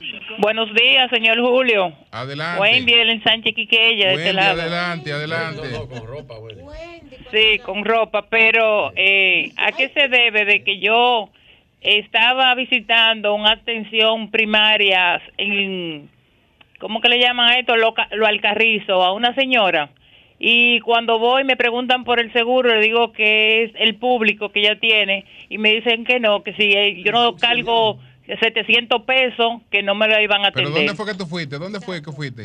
A, a, un, a una atención primaria de lo de, lo alcarrizo. Ah. Y no me la atendieron la señora y la señora con una presión a todo dar mal. Eh, parece que hay un error porque los la unidad de atención primaria no facturan no tiene facturadores eh, y todo el que acuda a la unidad de atención primaria se le brinda el servicio, no se cobra en ninguna unidad de atención primaria. ¿Tú puedes decir el día que tú fuiste? No, pero eh, posiblemente está confundiendo. Tal vez, sí, tal vez fue otro sitio. Está confundiendo. Tal vez fue otro sitio, sí. Buenos días, buenos días, adelante. Buenos días. Buen día, buen día, Julio, y a todos, bendiciones. Adelante. yo miro a Mario Lama de otra manera, pero fuera bueno revisar ese dato, el tiempo porque la hija mía tuvo un accidente en la coma luta, embarazada, y duran 36 minutos para llegar a la ambulancia, uno con una doña terrible. Y así muchos casos más, o sea, ese dato hay que revisarlo, creo. Bueno, pues gracias. Buenos días, adelante. Buenos días. Buenos días. Adelante, ingeniera, adelante. Sí, mi querido Mario Lama. Esa, es la ingeniera Pion. Sí, esa misma es. Esa oh, Dios, todavía. La ingeniera Pion, Mario Lama. Sabe que, que discutíamos muchísimo cuando estabas en el otro programa. Adelante, ingeniera. pero te deseo mucha suerte. Quiero preguntarte por qué Luis E. Aybar, que el otro gobierno lo dejó casi listo, a esta altura, casi tres años, no lo han puesto a funcionar. Saludos a todos. Eh, adelante. Bueno, porque Luis Eduardo Ibar una, una edificación que se llevó millones de pesos y todavía el día de hoy están eh, trabajando los contratistas con el MIBEP para lograr realmente eh, poner a funcionar esta gran edificación. Ya la, el edificio de consultas está habilitado está trabajando y algunas áreas de imágenes. Secanó Nuevo está para trabajar en los próximos dos a tres meses. Y la edificación de materno infantil, una parte se utilizó para el manejo de COVID y también se contempla eh, poner en operatividad este año. Son edificios que todavía algunas áreas están en proceso de determinación, una gran inversión, una, una inversión muy voluminosa y que cuando se logre operativizar esto resolverá grandes problemas en la República Dominicana. escúchame, buenos días, buenos días. Buen día. Adelante. Aló. Adelante. Al doctor Mario Lama. Sí. Una inquietud o pregunta. Adelante. Ah, yo trabajé muchos años en el hospital de las Caobas. Sí. Y ahí se prestaba una atención de primera, tanto en la tanda de la mañana como en la tarde. Casi todas las consultas de unos años para acá, esas consultas han disminuido a menos de un 50% en las dos tandas. Y más aún, el servicio de emergencia que se daba 24 horas, ya a las 6 de la tarde está cerrada la emergencia del hospital de la Caoba y la gente no sabe dónde coger cuando tiene una emergencia después de las 6 de la tarde. Gracias. Bien, doctor, ¿qué dice usted? vamos, vamos, a este vamos a revisar la estadística porque eh, yo tengo aquí el, una, esta aplicación que ustedes ven. Sí. Es una aplicación que me permite, se fue creada en esta administración hospitalaria. Sí, me permite ver todo lo que está pasando en toda la República. Y lo que le puedo decir es que en la mayoría de los hospitales de toda la República, eh, la producción de servicios eh, prácticamente se ha. Esto, esto es en vivo. Yo puedo saber lo que está pasando en cada hospital, en el área de consulta, de emergencia, de internamiento, de cirugía, de imágenes, de laboratorio. Eh, vamos a revisar ese dato, ya lo, tomamos para ver qué está pasando en las en Pedro, la Pedro, Mire este caso, Pedro, sí. para que usted si no tiene, para ver si es verdad o si Pregunta final, una, una fraude. Sí. Doctora Yadira López de La Vega. Entonces ella le escribe a la directora regional y le dice, ella ganó un concurso para, ella es médico familiar, para participar y entrar al sistema de, de salud, pero no ha podido ingresar porque, según ella, ¿no? Eh, el mensaje que le envía a la directora regional es que ella debe integrarse al partido a ver si más adelante la pueden ingresar al Servicio Nacional de Salud porque ella es miembro del PLD. ¿Eso puede ocurrir? ¿Eso será cierto? Mire, le puedo decir que Bueno, ella me mandó su por primera vez en la historia del Servicio Nacional de Salud, mil plazas serán lanzadas en concursos médicos. Y ella ganó. No, no, no ha ganado porque no se ha lanzado. Eh, quizá ganó una, una plaza de residencias médicas, que es otra cosa completamente diferente. Mil plazas estarán disponibles por concurso. Eh, de esas mil plazas, 500 plazas son para eh, atención primaria, unos 325 médicos generales y 175 médicos familiares entrarán al sistema por concurso y 500 especialistas nuevos entrarán al sistema por concurso. De, de hecho, mañana tenemos una reunión donde participará el Ministerio de Salud Pública, el Servicio y otras autoridades del sector salud para revisar las normativas y entendemos que ese proceso se estará lanzando entre los próximos 30 a 60 días. Doctor, ¿le preocupa el alto número de partos por cesárea en vez de ser parto natural? ¿Eso es por los médicos, por las pacientes o causas justificadas? Y no nos conviene en términos de salud de madre y niña y términos económicos revertir la cifra. Mira, el, el nacimiento por cesárea realmente es una preocupación eh, en muchos países del mundo. República Dominicana no se escapa a esas cifras. Brasil, República Dominicana y otros países presentan una un índice de nacimiento por cesárea extraordinariamente ¿Tiene que ver alto. con la buena situación económica de los países? No, no, un- no, no necesariamente. En eh, el modelo de gestión de servicio en estos países inter- interviene. Por ejemplo, a nivel privado, eh, en sentido general, más de un 70% de los nacimientos son por cesárea. Hay, hay un factor económico eh, de por medio, la labor de parto no se paga, se paga prácticamente el parto igual que una cesárea. A nivel del sector público, el la gran demanda de servicios y la mayoría de los servicios recaen sobre los médicos residentes. Esto también eh, influye en la toma de decisiones. En la capacidad de diagnóstico de enfermedades eh, también incrementa y el, el- el índice de cesárea y las cesáreas anteriores, o sea, cuando ya una paciente va con una primera cesárea a, a- a nacer, entonces eso incrementa. Las cesáreas indudablemente son factores de riesgo y para impactar en la reducción de la mortalidad materna tenemos que trabajar en la reducción de también del índice de cesárea. Vamos a escuchar esta inquietud. Eh, Rosa Ruiz, adelante Rosa, ¿cuál es tu inquietud? Sí, buenos días, doctor Mario Lama. Este, yo le quiero hablar sobre las prestaciones laborales.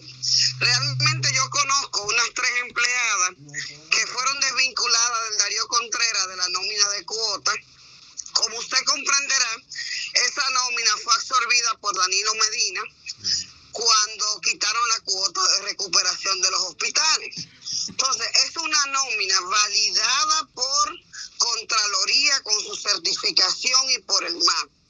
Y dicen que usted tiene los expedientes de ella en mano porque esa nómina es ilegal y usted no quiere pagar las prestaciones laborales. Bien. Entonces, eso es algo totalmente ilegal.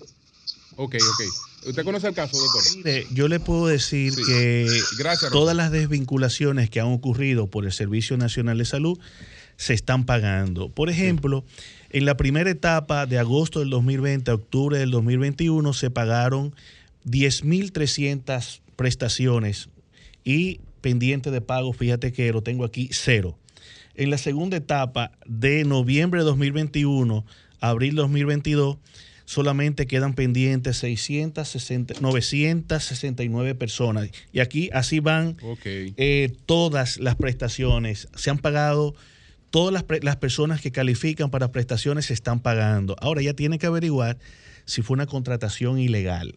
O, sí, porque sabe mucho ella, habló de nómina, una nómina, una nómina irregular. Ella, y ella la reconoce muy bien a qué se llama la irregularidad y quiso legalizarla diciendo que fue conocida por el MAP y por Contraloría. Ella sabe muy bien a qué se está refiriendo. Una nómina de miles de personas que eh, no pasaban los filtros que tenían que, que pasar. ¿Usted la que no, una que- nominilla? que no, yo no sé, que no pagaba impuestos posiblemente, que no pagaba tesorería posiblemente.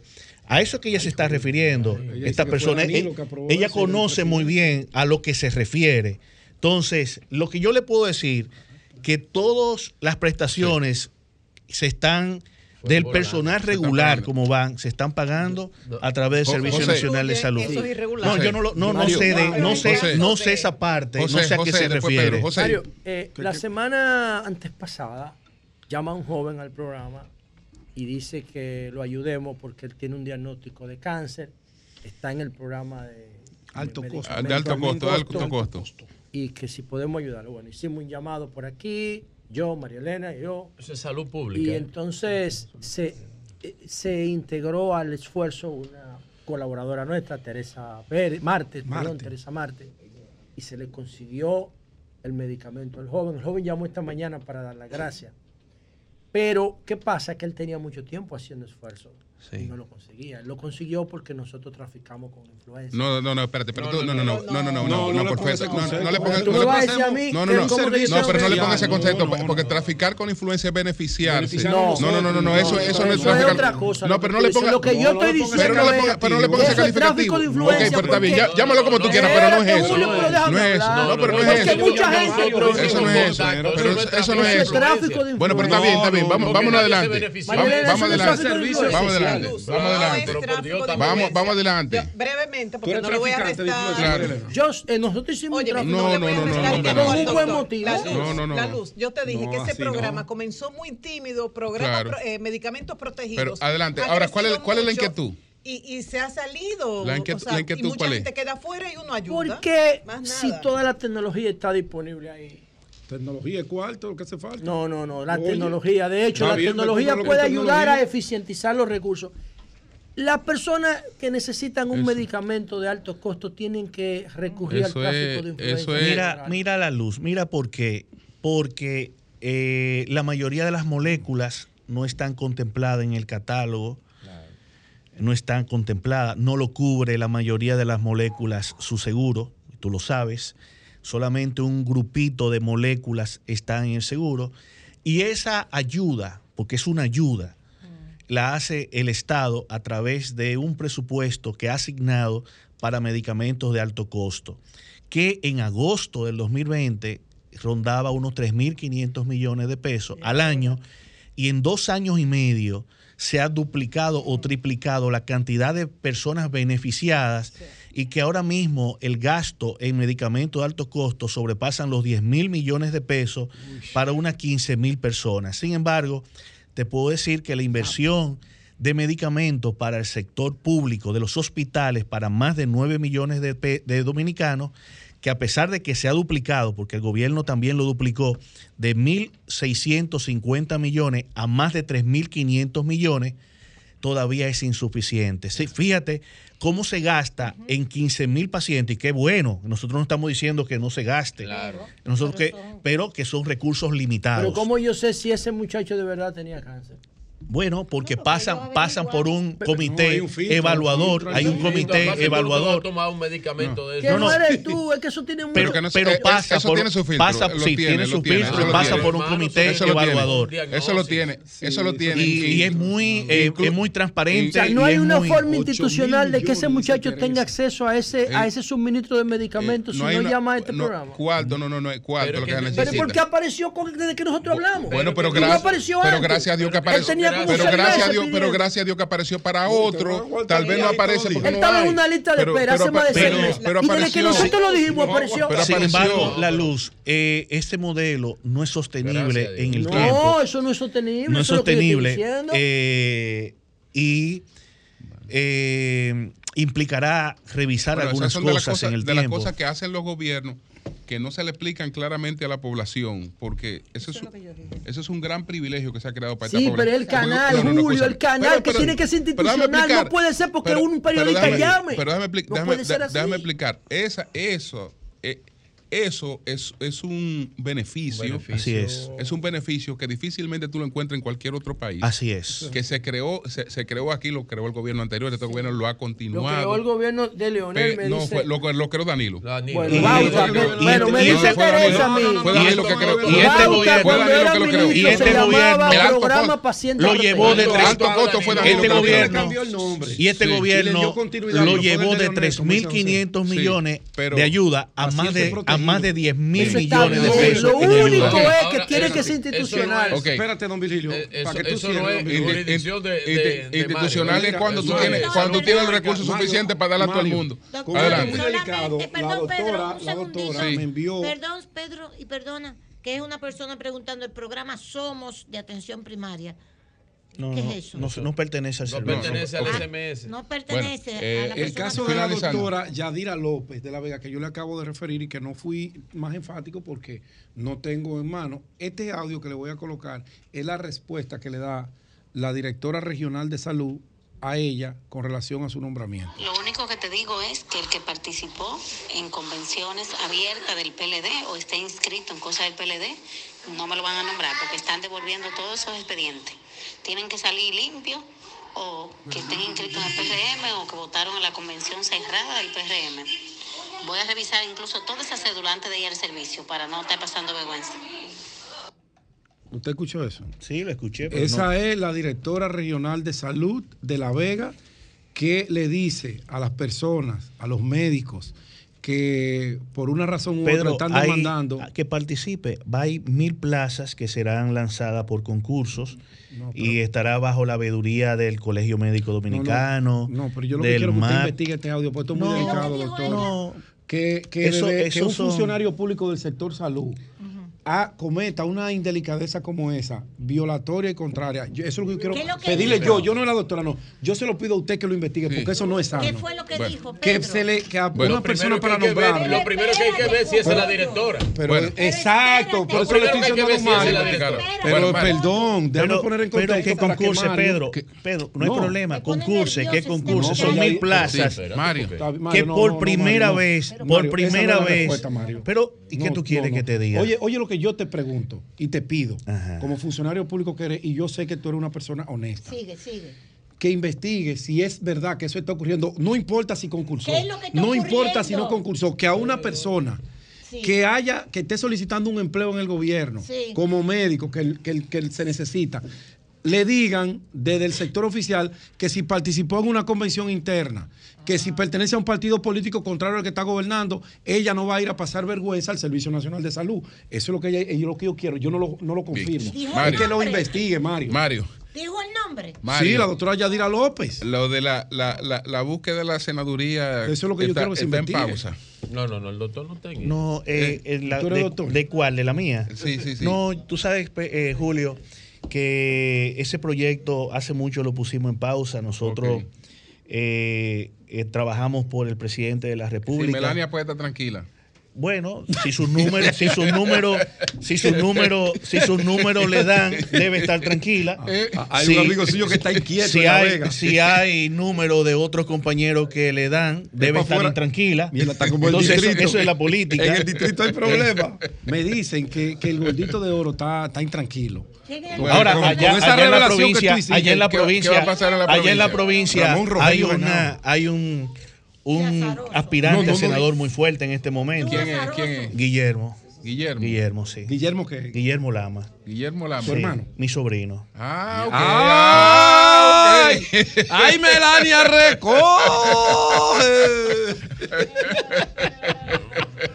¿Tú oíste lo que dijo Mario primero? ¿Qué dijo? Y si los números no dan, hay que buscar una alternativa. Pero claro, eso, es, la, eso, pero eso es lógico. ¿Cuál es la alternativa qué? Oh, el, el, el, Guillermo Lama. Guillermo Lama. ¿A dónde fue el Allá, en Bauruco. Bauruco, Bauruco, donde está Melania Salvador. Ah, Es- recoge, es- el águila. De hecho, si, usted- si ustedes ven a Melania, Ay. amárrenla con un andullo. Llega, pero, pero ¿y qué es lo que pasa? No, Melania es una valiosa compañera y, Sí. y una dirigente de muchos años de experiencia. Pero es cuestión de números. Me imagino que Claro. eh, los números hablarán. Bueno. Bueno, ¿Usted, señores. usted es varonero? Yo soy neivero, neivero. Los, los números Sí. también. No, porque los lamas son baragonas también. Neiva. Sí, Es, es la zona, la región. Sí. pero yo soy de. Pero Yo, es diferente eso en lama a don Mario él es la misma cepa. La misma. Los mismos son ricos Bueno, todos. Si usted tiene la nariz de árabe. Mi, mi padre era árabe. Sí. Sí. Bueno, pues señores, gracias al doctor. Doctor, gracias. Gracias, señor. Gracias, doctor Gracias. Mario. Gracias al doctor Mario Lama. Pedro me trató bien, Martínez. Sí, Como sí, te siempre, trató bien, te trató Eh, bien. eh, eh, tendré que venir porque en mi ausencia me da, de- me da duro. No, son llamados, son llamados, Mario. Yo no permito. Mario, son llamados. Para mejorar, para corregir. Nada Capi fuera.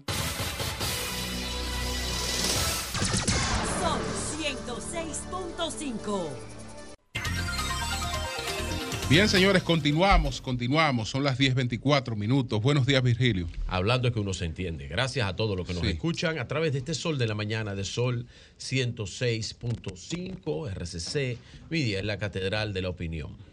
Lo primero, quiero lamentar porque esto ayer me conmovió la muerte del niño en Santiago.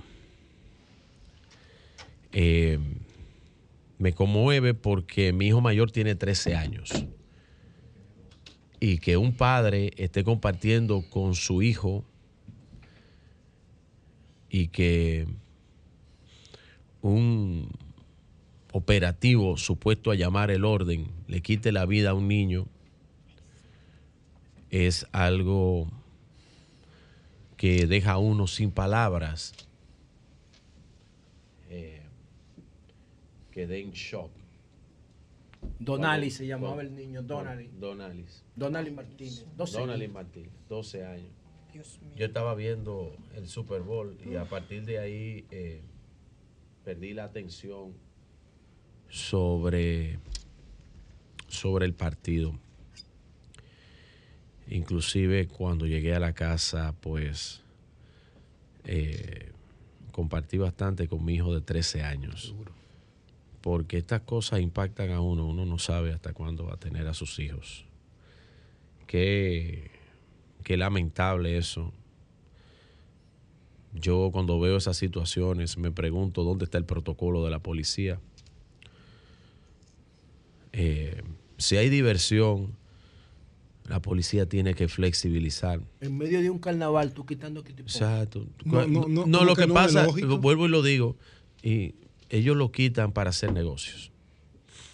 Ellos lo quitan para hacer negocios. Entonces se lleva eso, esa dotación que fue ahí, va y quita eso para hacer negocios, porque ahí lo que más es bulla. Entonces usted lo que quiere, quitarle el equipo para venderlo. Y ahora le quitó la vida a un niño. Eh, lo más parecido, dice, dice el Evangelio de San Juan, que lo más parecido a un ángel es un niño. La bondad y la naturaleza de un niño. Eh, yo no solamente pido, yo pido justicia terrenal terrenal. Porque la divina es Dios. Pero si fuera por mí, que se lo lleve el diablo. El Señor que me perdone. Pero eso, imagino que ese padre se quiere morir hoy. Él hubiera preferido que lo maten a él 100 veces, como cualquier padre. Así es. Maldito sea el que hizo eso y los que fueron con la intención. Por eso es que las malas intenciones terminan peores. Cuando usted va con la intención de robar, de quitar vaina para robárselo, malditos, se jode la vaina porque el ingrediente extra ahí tuvo el disparo. En un carnaval no hay necesidad de usted andar quitando equipo y vaina para robárselo, para venderlo. No termina esa vaina de arreglarse en este país. Y no voy a seguir diciendo algunas cosas, porque cuando tengo este nivel de impotencia e indignación, voy a empezar a cuidar mis palabras para no ser esclavo de ellas. Porque lo que quisiera decir no lo puedo expresar por estos micrófonos. Bien, pasa el alma del niño. Eh, bien. Miren, ustedes saben que eh, la Dirección General de Aduanas se ha empeñado en un proceso de automatización del de, eh, proceso aduanero que en la República Dominicana teníamos unos añitos de atraso en cuanto al sistema aduanal. Pues ayer el director general pues anunció que iba a poner en funcionamiento tres nuevos escáneres en Caucedo. De esos tres nuevos escáneres, dos van a estar en la zona primaria aduanera, o sea, en la área de entrada y salida de contenedores, y uno en la parte interna y de tránsito, donde se quedan ahí cuando van a pasar de un lugar a otro. Y esto solamente se utiliza como puente, ¿no? Entonces van a tener tres nuevos escáneres. La, ahí están las imágenes del acuerdo eh, firmado con el director general de aduanas. Y tres nuevos escáneres para la Dirección General de Aduanas, que esto va a ir eh, aumentando a lo que ya tenemos, la modernización y la eh, gestión por parte del comercio en aduanas, aparte de todo, que libra muchísimo, ah, libra a todos los dominicanos de, todos estos ilícitos. Todo esto es ilícito, ¿eh? Todas estas cosas que, que entran, armas, droga y vaina, con los escáneres ya no se puede. Y la subvaluación. Entonces, a medida que la modernización de la Dirección General de Aduanas va avanzando, pues el, el país avanza. El país avanza y el comercio avanza. Miren, yo estaba por el este, y ahorita voy a decir en qué. Antes de usted pasar, permítame precisar que ciertamente fue en el gobierno de Leonel Fernández que se creó el programa de alto de alto costo. Yo creía que había sido en el, en el programa de Danilo. la precisión. que el primer que fue Bauta, que el primer director fue fue Berroa. Fue Berroa el primer director. Sí, sí, sí.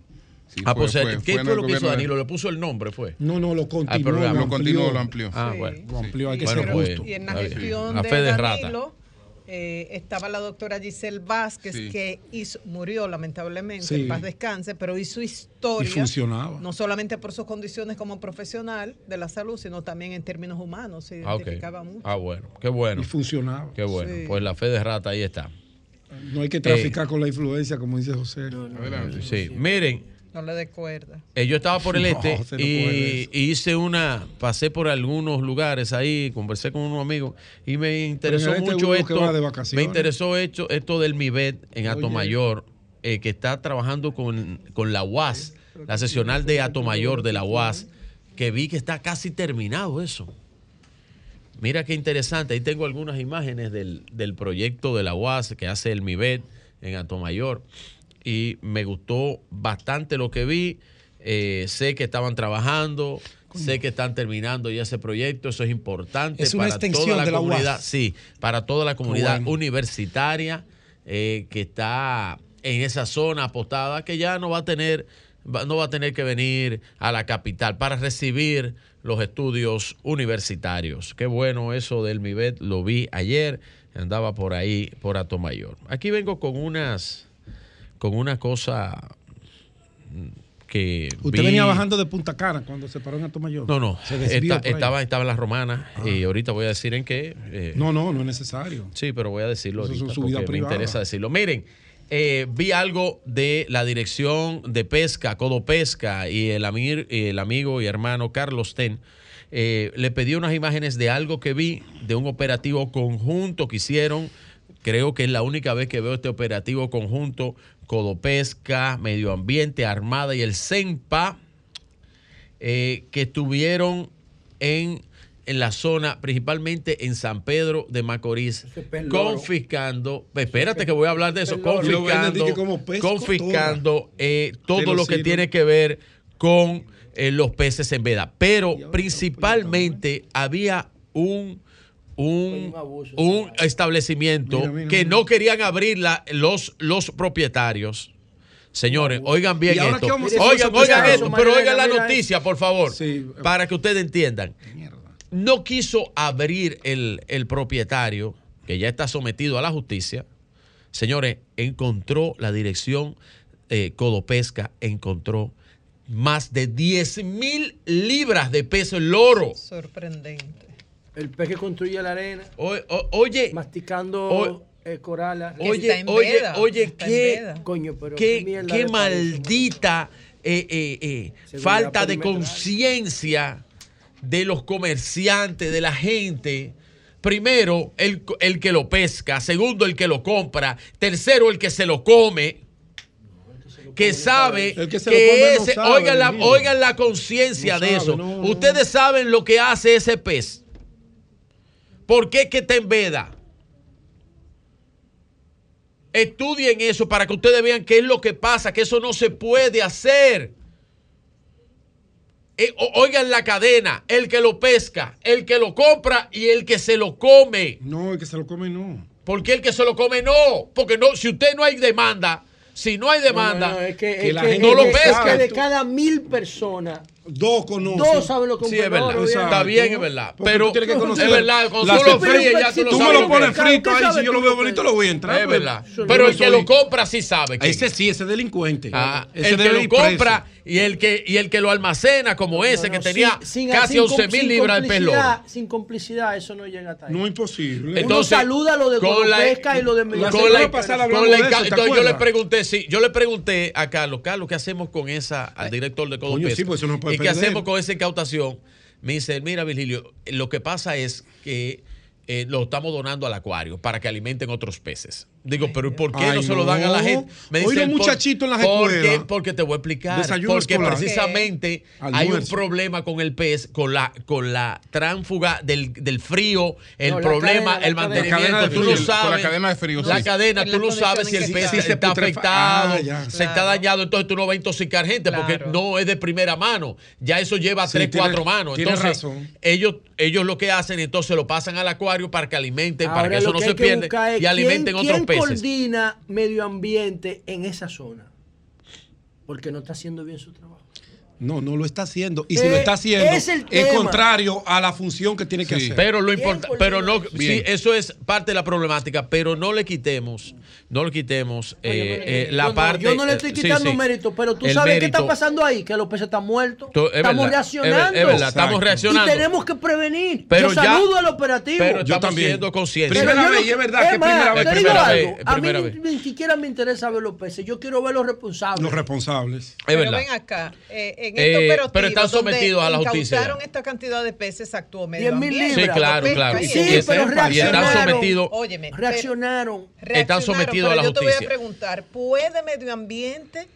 tener vigilancia en todas las costas? Mira, debe, debe, debe, algo No pues solamente en todas las costas, donde ellos saben ellos que son hasta expertos, donde ellos saben que eso se pesca, porque eso no se pesca en ah, todos lados. Todo no, eso no en todos lados, en la zona, en la zona de San Pedro, en la zona de San Pedro. hay una parte, hay otras partes, hay varios focos donde se pesa, no puede pescarse. Mire,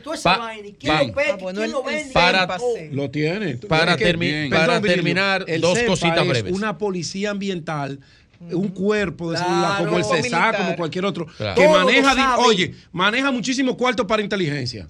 Maneja muchísimos militares, maneja agentes que lo nombran ellos, tiene tecnología y tiene apoyo de la Guardia, de las Fuerzas Armadas, cuando lo necesita. De la Armada, Ahora, si ellos son socios de esa vagabundería, ¿qué es lo que José, tú me entiendes, quiere dejar en el ambiente, es lo que hay que resolver. Bien. Pero muy bien por Codopesca, por, esta, por, este operativo de Codopesca y de eh, perseguir a los que están en este crimen. Eh, y que están eh, haciendo pesca de peces en Oye, veda, principalmente el pez, el pez loro. Miren, con el retiro del proyecto de ley de, eh, de, trata, ustedes saben que si los que siguen mis comentarios vieron lo que yo dije el viernes. No, no, no, tú justificaste eso. Yo no justifiqué. La gente acabó contigo. Ahí, está, pudieron acabar conmigo, pero yo. la gente está indignada contigo. No, pero pueden estar indignados, pero yo. Yo lo que dije es lo que sostengo, es lo mismo que digo. No, no hiciste en eso. Mira que el gobierno reculó. Lo que digo, no es recular. El gobierno reculó, es que, se arrepintió. Es que eso había. Eso Nada más le faltó pedir perdón. Había, había que hacerlo por los organismos correspondientes. Ah. Se improvisó, eh, Bueno, no, no, no había ninguna improvisación. Había que hacerlo por los organismos correspondientes y los organismos pertinentes que tenían que tenían cabida con eso y ya el pueblo le dijo y ya los que firmaron los acuerdos y los que hicieron los acuerdos internacionales que nos ponen entre la espada y la pared, saben. No, pero, eh, pero lo ninguno que, de los que firmaron los no, ninguno, ninguno, como ese. No, eh, mira, yo te voy a decir una cosa. Comenzando por Hipólito Mejía, yo, te voy, a decir una cosa y te la voy a decir de esta forma, porque no, tengo otra frase. Las cosas otra malas. frase, otra frase, como decirlo. El problema de la politiquería y de los políticos es el siguiente. Eso que era politiquería. No, no, porque. Eso era, tú le llamas politiquería la defensa de la nacionalidad. Empiezan con los acuerdos. Julio, ayúdalo. Empieza con los acuerdos. Y entonces, no, pero don Julio lo dijo claro en su comentario esta mañana. Empiezan con los acuerdos. Entonces, nosotros lo que tenemos en el orden del interés nacional, interés Ese. patriótico, patriótico, es ponernos de espalda. Ponernos de espalda. Y, yo estoy de acuerdo con Julio a los acuerdos que se firman de forma internacionalmente. Pero después, después, después que vienen tu, tu, los políticos y los que tuvieron mucho tiempo en el gobierno, yo le voy a decir una cosa: a mí el que me caga menos me limpia para que sepamos la No, vaina. pero Pero díselo que- que- eh, no, ¿Qué que después significa? que, después que Ajá. hacen la vaina y firman Ah, todos los pero acuerdos en el 2000, y viene la presión 2003. internacional, entonces ellos vienen a ¿Quién hablar vacuencia. ¿Quién era, quién era? Zika. ¿Quién era Julio, el presidente Y del puedo 2000 al seguir. 2004? Puedo seguir. Sí, está bien. No era por e- Danilo ni por era eso Leonel. el que me caga no me limpia a mí. Y, Ay, y bueno. ese es el problema. No, el que cagaron fue a Luis, que lo pero pusieron eso a es normal. vaina. Pero eso es normal, sí, una, sí. una palabra El- el que normal. cagaron sí, fue a sí. Bien, Luis. para terminar. Para para, para lenguaje. terminar. Sí. Pero ustedes están Para terminar. a ver cuál habla Para terminar. No sé, no, yo más vulgar. Para, Bueno, para terminar, mire, para terminar con, con la frase, digo, con, este comentario. Miren, estuve, Virgilio, estuve si tú cambias el maldito por el bendito, por favor. Con eso tú no logras nada. Lo que pasa es que hay algunos que merecen el maldito. Y aquello de, de Sí. los que pusieron al la- presidente a Sí, pero una eso. palabra, es una palabra del, del coloquio. Yo gente que te iba a pedir la destitución. Miren, miren, eh, estuve en el este en el concierto de Rod Stewart. Míralo ahí de vacaciones. Eh, eh, Yo en la Sursa Alto de Chabón. Espérate, Pedro, porque espérate para, para informar, para informar, por La favor. diferencia. En el concierto de Rod Stewart, eh, artista británico de los más importantes del mundo. Importante resaltar un espectáculo de calidad internacional, el de Rod Stewart, maravilloso. Eh, agradecer y el único que puede hacer ese tipo de espectáculo y traerlo aquí es el gran amigo Simon Díaz. Qué espectáculo de Rod Stewart presenciaron los que llenaron el anfiteatro de Altos de Chabón. Rod Stewart, ¿Fuiste VIP? 78 años. ¿Lo llevaron? 78 años, dos cánceres. Cáncer de tiroides que lo obligó a aprender a cantar otra vez. ¿A quién? A Rod Stewart. Y cáncer de próstata que tuvo y como quiera ustedes lo ven en ese escenario haciendo un espectáculo maravilloso. Gracias a ese de que- concert, maravilloso Antonio- concierto. Bien. Muy Antonio bueno. Y seguimos tirando para adelante. Regálate la boleta. Don desde Julio. aquí, desde aquí, desde este programa. Desde esta tribuna, desde esta atalaya. Perdón, perdón, Ah. espérate, que es de Domingo Páez. Ay, carajo. Compañero y amigo. Espérense, por favor. Eh, Domingo, que fue nuestro compañero en la Z, ha sido nuestro compañero aquí en Sol. Ayer, eh, digo, en, en- en la- el viernes Sí. hizo, presentó desde Estados Unidos, él está allá. Si él está en Texas. en Texas, de nuevo su situación de salud, Ah, muy delicada, porque el carcinoma le ha vuelto. Así es. Y nosotros queremos darle ese respaldo y decirle desde aquí, todos nosotros, que estamos pendientes a su familia, a Berenice, a Estuve todos. con ella el jueves. Exacto. Estuve con ella, hablamos de ese tema, con ella y con Domingo. pero él había dicho como en un video que yo vi en Sol de la Tarde, que él llamó, que no había nada de qué preocuparse. Bueno, sí, pero, algo, bueno, es que el cáncer es así de traicionero. es que hubo un- el caso un viene a ser, el caso viene a ser que nosotros queremos solidarizarnos, es. porque estaba viendo el programa ahora con Domingo Páez, con su familia, Carajo. con esta situación es, de salud sus que le ha vuelto y, y a sus compañeros de Sol de la tarde también decirle que estamos muy pendientes y muy apenados con la situación de Domingo Páez. Caramba.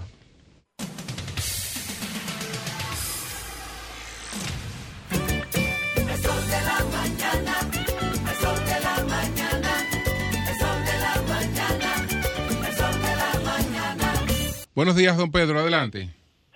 Buenos días, buenos días, mucho gusto. Eh, una eh, muy fuerte, el secretario general de la OTAN está diciendo que comenzó ya la nueva ofensiva rusa en Ucrania. Ahora, precisamente en este momento, Petro eh, Poroshenko, que fue presidente de, Ucrania, dice que efectivamente es lo que están viendo, que se están desplegando fuerzas rusas que están empujando en el área de, del este eh, de Ucrania y que tienen eh, una cantidad de, tropas y de vehículos blindados en, en movimiento. Así que otro capítulo de, este desastre que cumple un año ya en cuestión de, de dos semanas.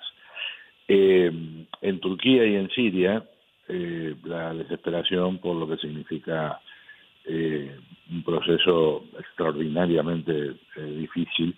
Eh, todavía han aparecido hasta en las últimas horas algunos sobrevivientes, pero ya eh, es casi imposible pensar que haya eh, muchas personas con vida debajo de los escombros a una semana. Eh, hay más de 36.000 personas muertas, dicen las autoridades, y ya hay una investigación en marcha en la que puede haber gente en la cárcel pronto, porque estamos hablando de contratistas que habrían violado normas eh, de construcción y que eso ayuda a que desgraciadamente eh, algunos de los edificios no, no hayan resistido el impacto del terremoto y que si hubieran estado bien construidos podrían por lo menos haber salvado una parte de la estructura. Eh, por otro lado, eh, ustedes saben, en, eh, en, Washington 222 personas desterradas por el gobierno de Nicaragua comienzan un nuevo capítulo de su vida. Todavía no se tiene muy claro en qué dirección se darán las cosas con ellos. España les ofreció la ciudadanía a todos. Estados Unidos los está recibiendo como asilados políticos temporalmente eh, mientras se hacen los trámites. Y ahí hay desde gente que siempre fue anti-sandinista hasta gente que peleó al lado de Daniel Ortega, como la comandante 2, como se conocía a Dora María Telles, una mujer con la que hablé hace unos años y muy desilusionada del sandinismo, de Ortega y de todo lo que está ocurriendo en Nicaragua, pero esa es la realidad. Y en el tono liviano, los eh, Chiefs de, Kansas City eh, le ganaron un partidazo, un partidazo a los Eagles de, Filadelfia 38 a, a 35. Eh, ahí, como siempre, las anécdotas de los comerciales que costaban 7 millones de dólares simplemente para comprar el espacio, más lo que se le pagó a las estrellas. Y eh, la presencia en el medio tiempo de Rihanna, que hacía mucho tiempo no actuaba en vivo. Eh, fue un espectáculo extraordinario, allí con una escenografía que incluía plataformas eh, colgantes móviles que en algunos momentos la tenían ella cantando a prácticamente 100 pies de, altura sobre el terreno de, de juego y luego confirmó, esto para la parte de los faranduleros, eh, que está nuevamente embarazada estos nueve meses después de haber dado a luz su, su primera criatura. Así que de todo un poco desde este balcón al mundo. El Sol de la Mañana presentó Balcón al Mundo. Balcón al Mundo con el periodista Pedro Sepsek. Sol 106.5. Señores, Starling López está con nosotros eh, para compartir una denuncia que tiene. ¿Cuál es la situación, Starling? Sí, buenos días, eh, Julio y los demás integrantes del programa. Como dijo Julio, mi nombre es Starling López. Yo tuve una situación la semana pasada. Eh, yo tengo un pequeño negocio. Por ejemplo, yo duré los ocho años del expresidente Danilo Medina ¿Un trabajando. Negocio, ¿Qué negocio? ¿Un billar? Un billar. Una mesa de billar, tres freezer. Eh, fue que emprendí después de ser empleado público. Yo duré los ocho años de Danilo trabajando en los comedores económicos. Y tuve una situación. Alguien que yo conozco del barrio, que se llama Franklin, me llevó un billete de 100 dólares y me cogió un Brugal extra viejo de lo pequeño, una chata de Pride de la grande. Espérate, espérate. Sí. Te llevó un billete de 100 dólares y te cogió una chata de Key Price, un Brugal. Y unos, algunos cigarros, una caja de cigarros. Y una caja de cigarros. Okay. ¿Qué valor tienen esos productos? 825 pesos. Y te dejó los 100 dólares agarrado ahí hasta que te pagara los 800 de 5.500 pesos. De garantía. Sí. Lo, lo, empeñó. Lo empeñó. Cuando él, él volviera, pagaba eso y, se le devolvía los 100 dólares. Exactamente. Eso es normal en ese tipo de negocios, que se den ese tipo de transacciones. Primera vez que se me presenta con una moneda extranjera. Primera vez. Pero puede ser que te deje un reloj, que te deje cualquier cosa. Eso puede eh, ser. Eh, eso sí, de hecho. De hecho, yo tengo cuatro teléfonos allá empeñados. Empeñados. Empeñados. Pues, me dice, empeñámoslo mil para mil doscientos porque es negocio. Pero entonces, ¿qué problema hay? Porque si tú le. Si te... cuatro teléfonos de tigre que van a jugar. porque si no van a pagar, te quedas con los aparatos. Pero entonces, entonces, no hay problema porque el tipo te dejó ahí una garantía de pago. Claro. Ahí Ojalá no tú problema. que no volviera más. pero ahí no había problema. ya, ya ¿Tú le pusiste fecha? ¿Tú le pusiste fecha para volver? No, no, no, le puse fecha. Entonces, porque alguien, alguien que yo conozco se dio, se dio una situación eh, en una jugada y los 100 dólares le, le caen a la mano a un muchacho. ¿Cómo que le caen a la mano? No, pero, no, no, Espérate, espérate. volando. No, no, ellos no, ellos no, ellos no se fueron ellos. Él no lo dijo volando. Me explico. Explícate bien. Yo soy, yo soy el dueño del negocio, por ejemplo. Yo entendí de que yo podía jugar los 100 dólares y ir a una casa de cambio y comprarlo y reponerlo. Que, que de hecho, ya no estaban empeñados. que de hecho eso fue lo que pasó. Tú Pasa lo cogiste siguiente. los 100 dólares, los jugaste para después comprar. Exacto, que lo tenían. Y eh, lo perdiste. Lo tenían en la zapatera. Lo tenían en la zapatera, los 100 Lo- dólares. Los 100 Lo dólares. jugaste y lo y perdiste. Y lo perdí, los ¿Y 100 dólares. Entonces. El muchacho. Fue a buscar su cual. No, me pone una nota de voz en términos amenazantes que los 100 dólares tan falsos. Yo le digo, mira, eh, Los bagatela, mucha- el que te ganó la partida a ti te dice los 100 dólares son falsos. Exacto. Me ¿Eran falsos? Eran falsos. Ah, que los 100 dólares que te dejaron Sí, eran los que falsos. te dejaron empeñado. Eran ok, falsos. el tipo no iba a volver jamás por ahí. Entonces, no, yo lo conozco, se llama Franklin. Como yo le dije a los miembros del DICRIN, cuando, cuando yo fui voluntariamente al destacamento, yo fui voluntariamente. Pero él- tú fuiste voluntariamente después que él te puso la, la querella. Yo, alguien me dijo que él cogió para el destacamento Claro. y ya yo le había entregado los 100 dólares buenos que yo lo compré en una, caja, en una casa de cambio en Lomina. Ah, ah, tú Di se lo 5 entregaste mil a quién, al dueño. al, al que me Al ganó. que le ganó la Al que me partida, ganó, Julio. porque el dueño todavía no había ido. al El dueño no había ido. exactamente. Yo ya a él una casa- perdió los 100 dólares que eran falsos. que eran falsos. Y cuando él me hizo el reclamo, y los 100 dólares. cuando él me hizo el y reclamo, buscaste 100 dólares buenos. Yo fui a una casa de cambio en Los Minas, precisamente yo vivo en Sabana Perdida, cerca de los comedores Compraste económicos. 100 dólares Di buenos. 5.680 pesos por 100 dólares buenos y se los repuse. O sea, que en esa operación perdiste esos 5.600 más los 800 y pico. 800 No, porque él conoce, él conoce al tipo que le dio los 100 dólares falsos. Yo él lo- lo yo lo conoce. conozco, tengo él lo puede yo- buscar. que yo no son 30 años 100 viviendo ahí, dólares, son más- 800 pero ¿cuál es el pesos. problema ahí? ¿Cuál el es el problema? problema, el problema para mí, que tengo 38 años, que todo el mundo me conoce en mi comunidad, que soy líder comunitario, que soy un hombre serio, Sí. es algo grave lo que pasó. Para mí. Y por eso precisamente quise venir aquí. Ok. Lo que pasó fue lo siguiente, cuando yo le doy los 100 dólares al muchacho, bueno, él me dice que hace un tiempo, supuestamente, dice él, porque él usó todo como en forma de chantaje, de que yo le gané 12 mil pesos con esos mismos 100 dólares falsos, cuando eso es falso. Él se mandó al destacamento, yo llego al destacamento, yo tengo los 100 dólares falsos aquí, porque yo le había entregado lo bueno. Los miembros del DICRIN me, me interrogan, me interrogan, y, y todo eso, eso fue el viernes, me dejan amanecer preso. Sí. Ok. Le Pero ellos no tenían derecho a hacer eso. No, eh, si No él lo tiene una no. papeleta Digo, ellos te pueden detener por ellos 24 tienen que investigar porque Bueno, pero si, si él está intentando hacer alguna operación con eso. Pero es que él fue y jugó con eso, con ese dinero. Pero ¿Y cómo eso lo es- sabe eso es legal, eso- eso Ese no es juego no es legal. Eso- Eso no está regulado. Eso es- Eso eso es es ilegal. ilegal. Ilegal. Si Eso él es tiene la papeleta falsa en su poder, él tiene que ser investigado. Pero el juego Pero tú puedes tener la papeleta falsa, lo que tú no, puedes intentar nada con ellos. Sí, puedes tener. Y él no tiene un negocio. Es que él tiene un negocio. Él- sí. Él La recibe dinero ahí. Está bien, pero el, el- el investigador no lo sabe, tiene pero- que investigarlo pero- para pero- saberlo. Pero, en el, pero en el bolsillo no pueden hablar de intención. No, de pero dinero. él lo mostró por Porque algo, lo lo están adivinando. Están adivinando, a ver si está puedes haber dado como recibido. Claro.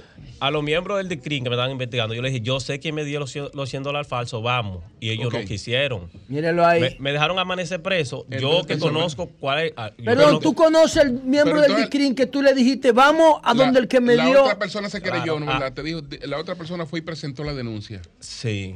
Pero, Pero yo tú no los 100 dólares presentaste denuncia frente Ah, al otro. Hay una denuncia. Ah, Hay una denuncia. Hay que investigarlo. Sí. Hay una Pero yo le dije, Claro. por ejemplo, a los miembros del DICRIN, yo sé quién me dio los, los 100 dólares falsos. ¿A de quién todo del eso, DICRIN tú le dijiste eso? A los se lo dije al capitán Gómez, se lo dije al capitán Mansueta y se lo dije al coronel Tapia. ¿Y qué pasó contigo entonces? Que es ¿Qué nuevo pasó? precisamente en ese destacamento. Porque yo como líder comunitario siempre me he llevado bien con los comandantes de esa área. Yo lo que quiero saber cómo ellos qué pasó metieron un contigo? ambiente de juego. Lo que pasa, lo yo que pasó fue lo siguiente. Era viernes, fue el viernes, me apresan, le digo que tengo derecho a una llamada, me quitan el teléfono, no me permiten la llamada, que No, yo él, él mató uno.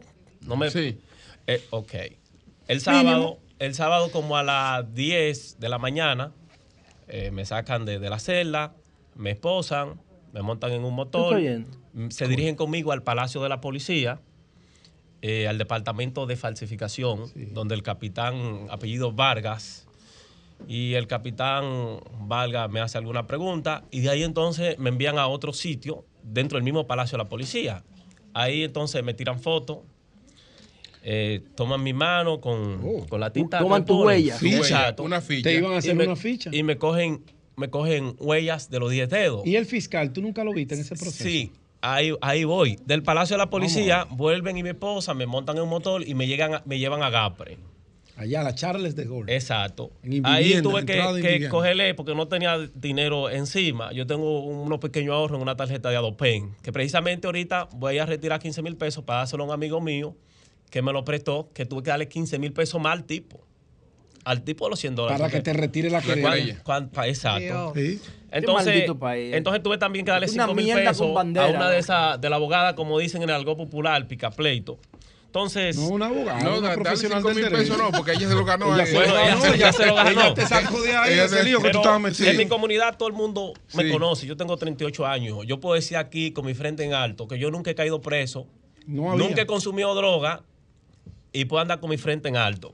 Hay algo que también. ¿Te ficharon o no te ¿Qué es lo que no ficharon? Yo creo que me ficharon. Porque, ese documento con lo que dice Si no hubo sometimiento, Pero no. aparte de lo que quiero enfocar en cuanto a lo que dice el, el- el documento, por ejemplo, yo que conozco el sistema de la policía y nunca le he tenido miedo a la policía porque que yo no, no ando delinquiendo. Yo siempre he respetado lo que dice la constitución y las leyes. ¿Por qué estoy aquí precisamente? Porque me da miedo, yo conozco el sistema de la policía, ahorita me agarran una redada, ah, pero tú tienes una ficha por falsificación. Sí, tiene, Entonces, tiene sentido. Yo, se puede averiguar eso? yo entiendo. Solicitando un, un- un papel de buena conducta. Vayan, a- a- vayan allá. en a la Procuraduría, pero la dos de- semanas en realidad la, la información. él tiene razón por lo siguiente.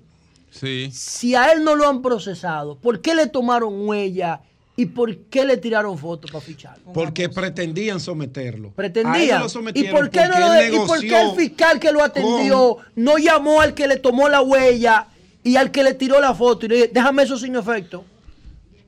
Porque es que Por ciudad- este ciudadano ¿qué hizo tiene derechos constitucionales. Y, y ten- y tengo miedo por eso, porque yo tengo 38 años y nunca he hecho nada incorrecto. Yo, por ejemplo, duré los 8 años trabajando ¿Qué en los comedores económicos. Ah, No, antes no, de lo eso, importante es saber, antes de tú decir, porque ya tú has dicho eso cuatro Sí. veces. ¿Qué te dijo el fiscal a ti? el fiscal... ¿Qué te eh, preguntó y qué concluyó contigo? eh, me puso una libertad, aquí dice provisional.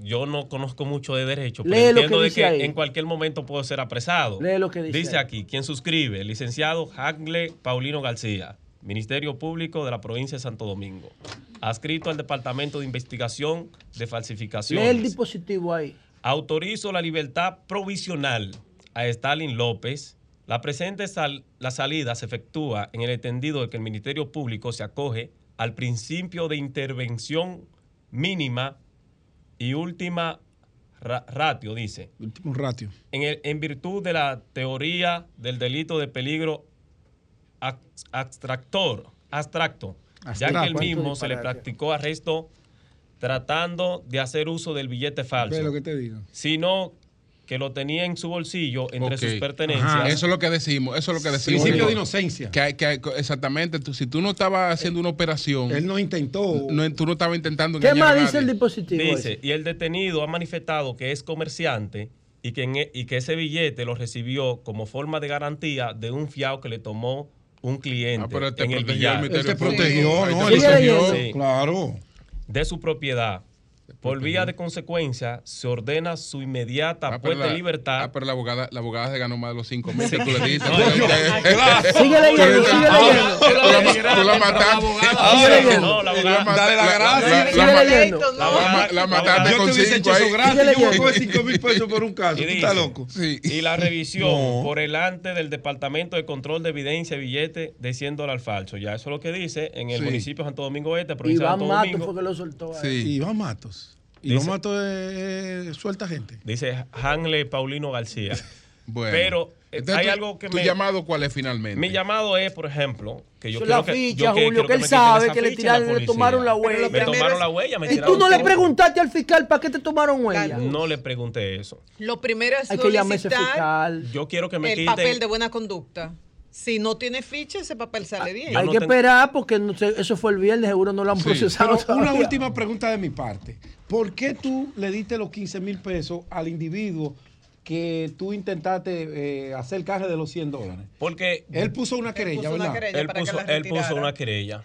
Entonces, él, si tú le dices lo que hizo, el fiscal no hizo nada. Entonces, ¿qué fue lo que hizo el fiscal si el tipo retiró la querella? ¿De qué te acusaba? ¿De qué te acusaba? Qué maldito lío este. Sí, pero otra cosa. no puede decir que tú intentaste. Nada, es que no, es que él no ha hecho nada malo. Otra, fue víctima. No, otra cosa que quiero decir aquí, que quiero decir aquí, porque lo que he dicho es la verdad y la verdad, y como, como dice, por ejemplo, uno de los evangelios, conoceréis la verdad y la verdad os hará libre. Él también me, me estaba acusando de que yo lo había amenazado con un arma de fuego. ¿Dónde está el arma de fuego? Ok. ¿Entiendes? Porque todo se trató de un chantaje. Porque hace aproximadamente como 15 días. Para que ustedes tienen problemas, tú y él. Porque él dice que tú le ganaste con esos mismos 100 dólares, 12 mil pesos. Pero si me permiten, por ejemplo, yo sé que esto es un emisor y a veces el tiempo es corto. Sí, no, ya no, nosotros, nosotros, el muchacho y yo nos llevamos bien hasta hace un tiempo. Pero tú le habías ganado 12 mil pesos, ¿verdad? Un amigo, un amigo le ganó más de ahí. Y, Sí. Billar, pero, ¿ustedes juegan? Ahí juegan billar. No, aléjate de ese vicio. Juegan póker, porque en los barrios marginados. Juegalo como deporte. Que, no, no, no, no, Pero yo quiero hacer enfoque de algo. Pero si tú eres, si tú eres comerciante, no juegues. Para que tú echas para adelante, no juegues. Sí. No juegues. Y gracias a Dios me he ido bien. Deja esa vaina, no juegues. Administra el juego, pero no juegues. No juegues. Pero quiero Vas a joder si sigues jugando. ¿eh? Pero quiero hacer enfoque en algo, si me lo permiten. Yo le presté 5 mil pesos a mi muchacho hace como cuatro meses. Y por no pagarme ese dinero, él dijo que, que él jugaba conmigo y cosas. Él se puso a jugar con un muchacho que es amigo mío y le ganó como 18 mil pesos. Y entonces, ¿Tú cobraste no, mil? el amigo mío me dio, me regaló 2 mil pesos porque nos llamó bien, somos amigos. Y él lo que se llenó de odio conmigo. Yo sabía que venía una vaina. Exacto. Pero, pero mi enfoque es realmente, yo le hago un llamado al jefe de la policía.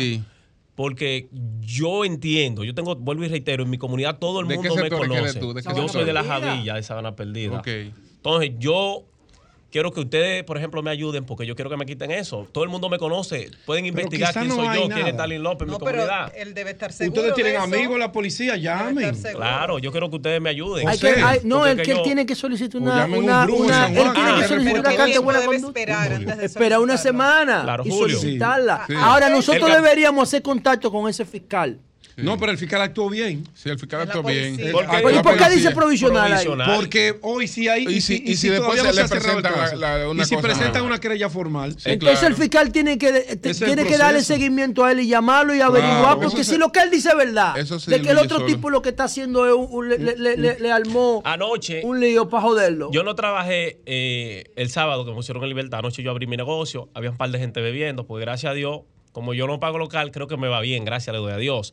y anoche el muchacho entró, no, el muchacho entró anoche a mi negocio. Deja el juego, deja el juego. No, claro, Julio, pero entró a mi negocio y yo agarré la tabla, apagué la música y le dije, mira, fulano, tú no eres bienvenido aquí. le dije así mismo. Pero no solamente eso. Mira el WhatsApp yo lo conozco. Gabriel Mercedes puede ayudar. En forma de bull. Ah, otra cosa, que cuando los policías me apresaron, me tiró una foto yo apresado y se publicó en varios grupos de WhatsApp. Yo no sé, yo no sé de policía, yo me retiré de eso. Mira, espera. Mire, mire ese WhatsApp de él, mira. Ah, amigo mío.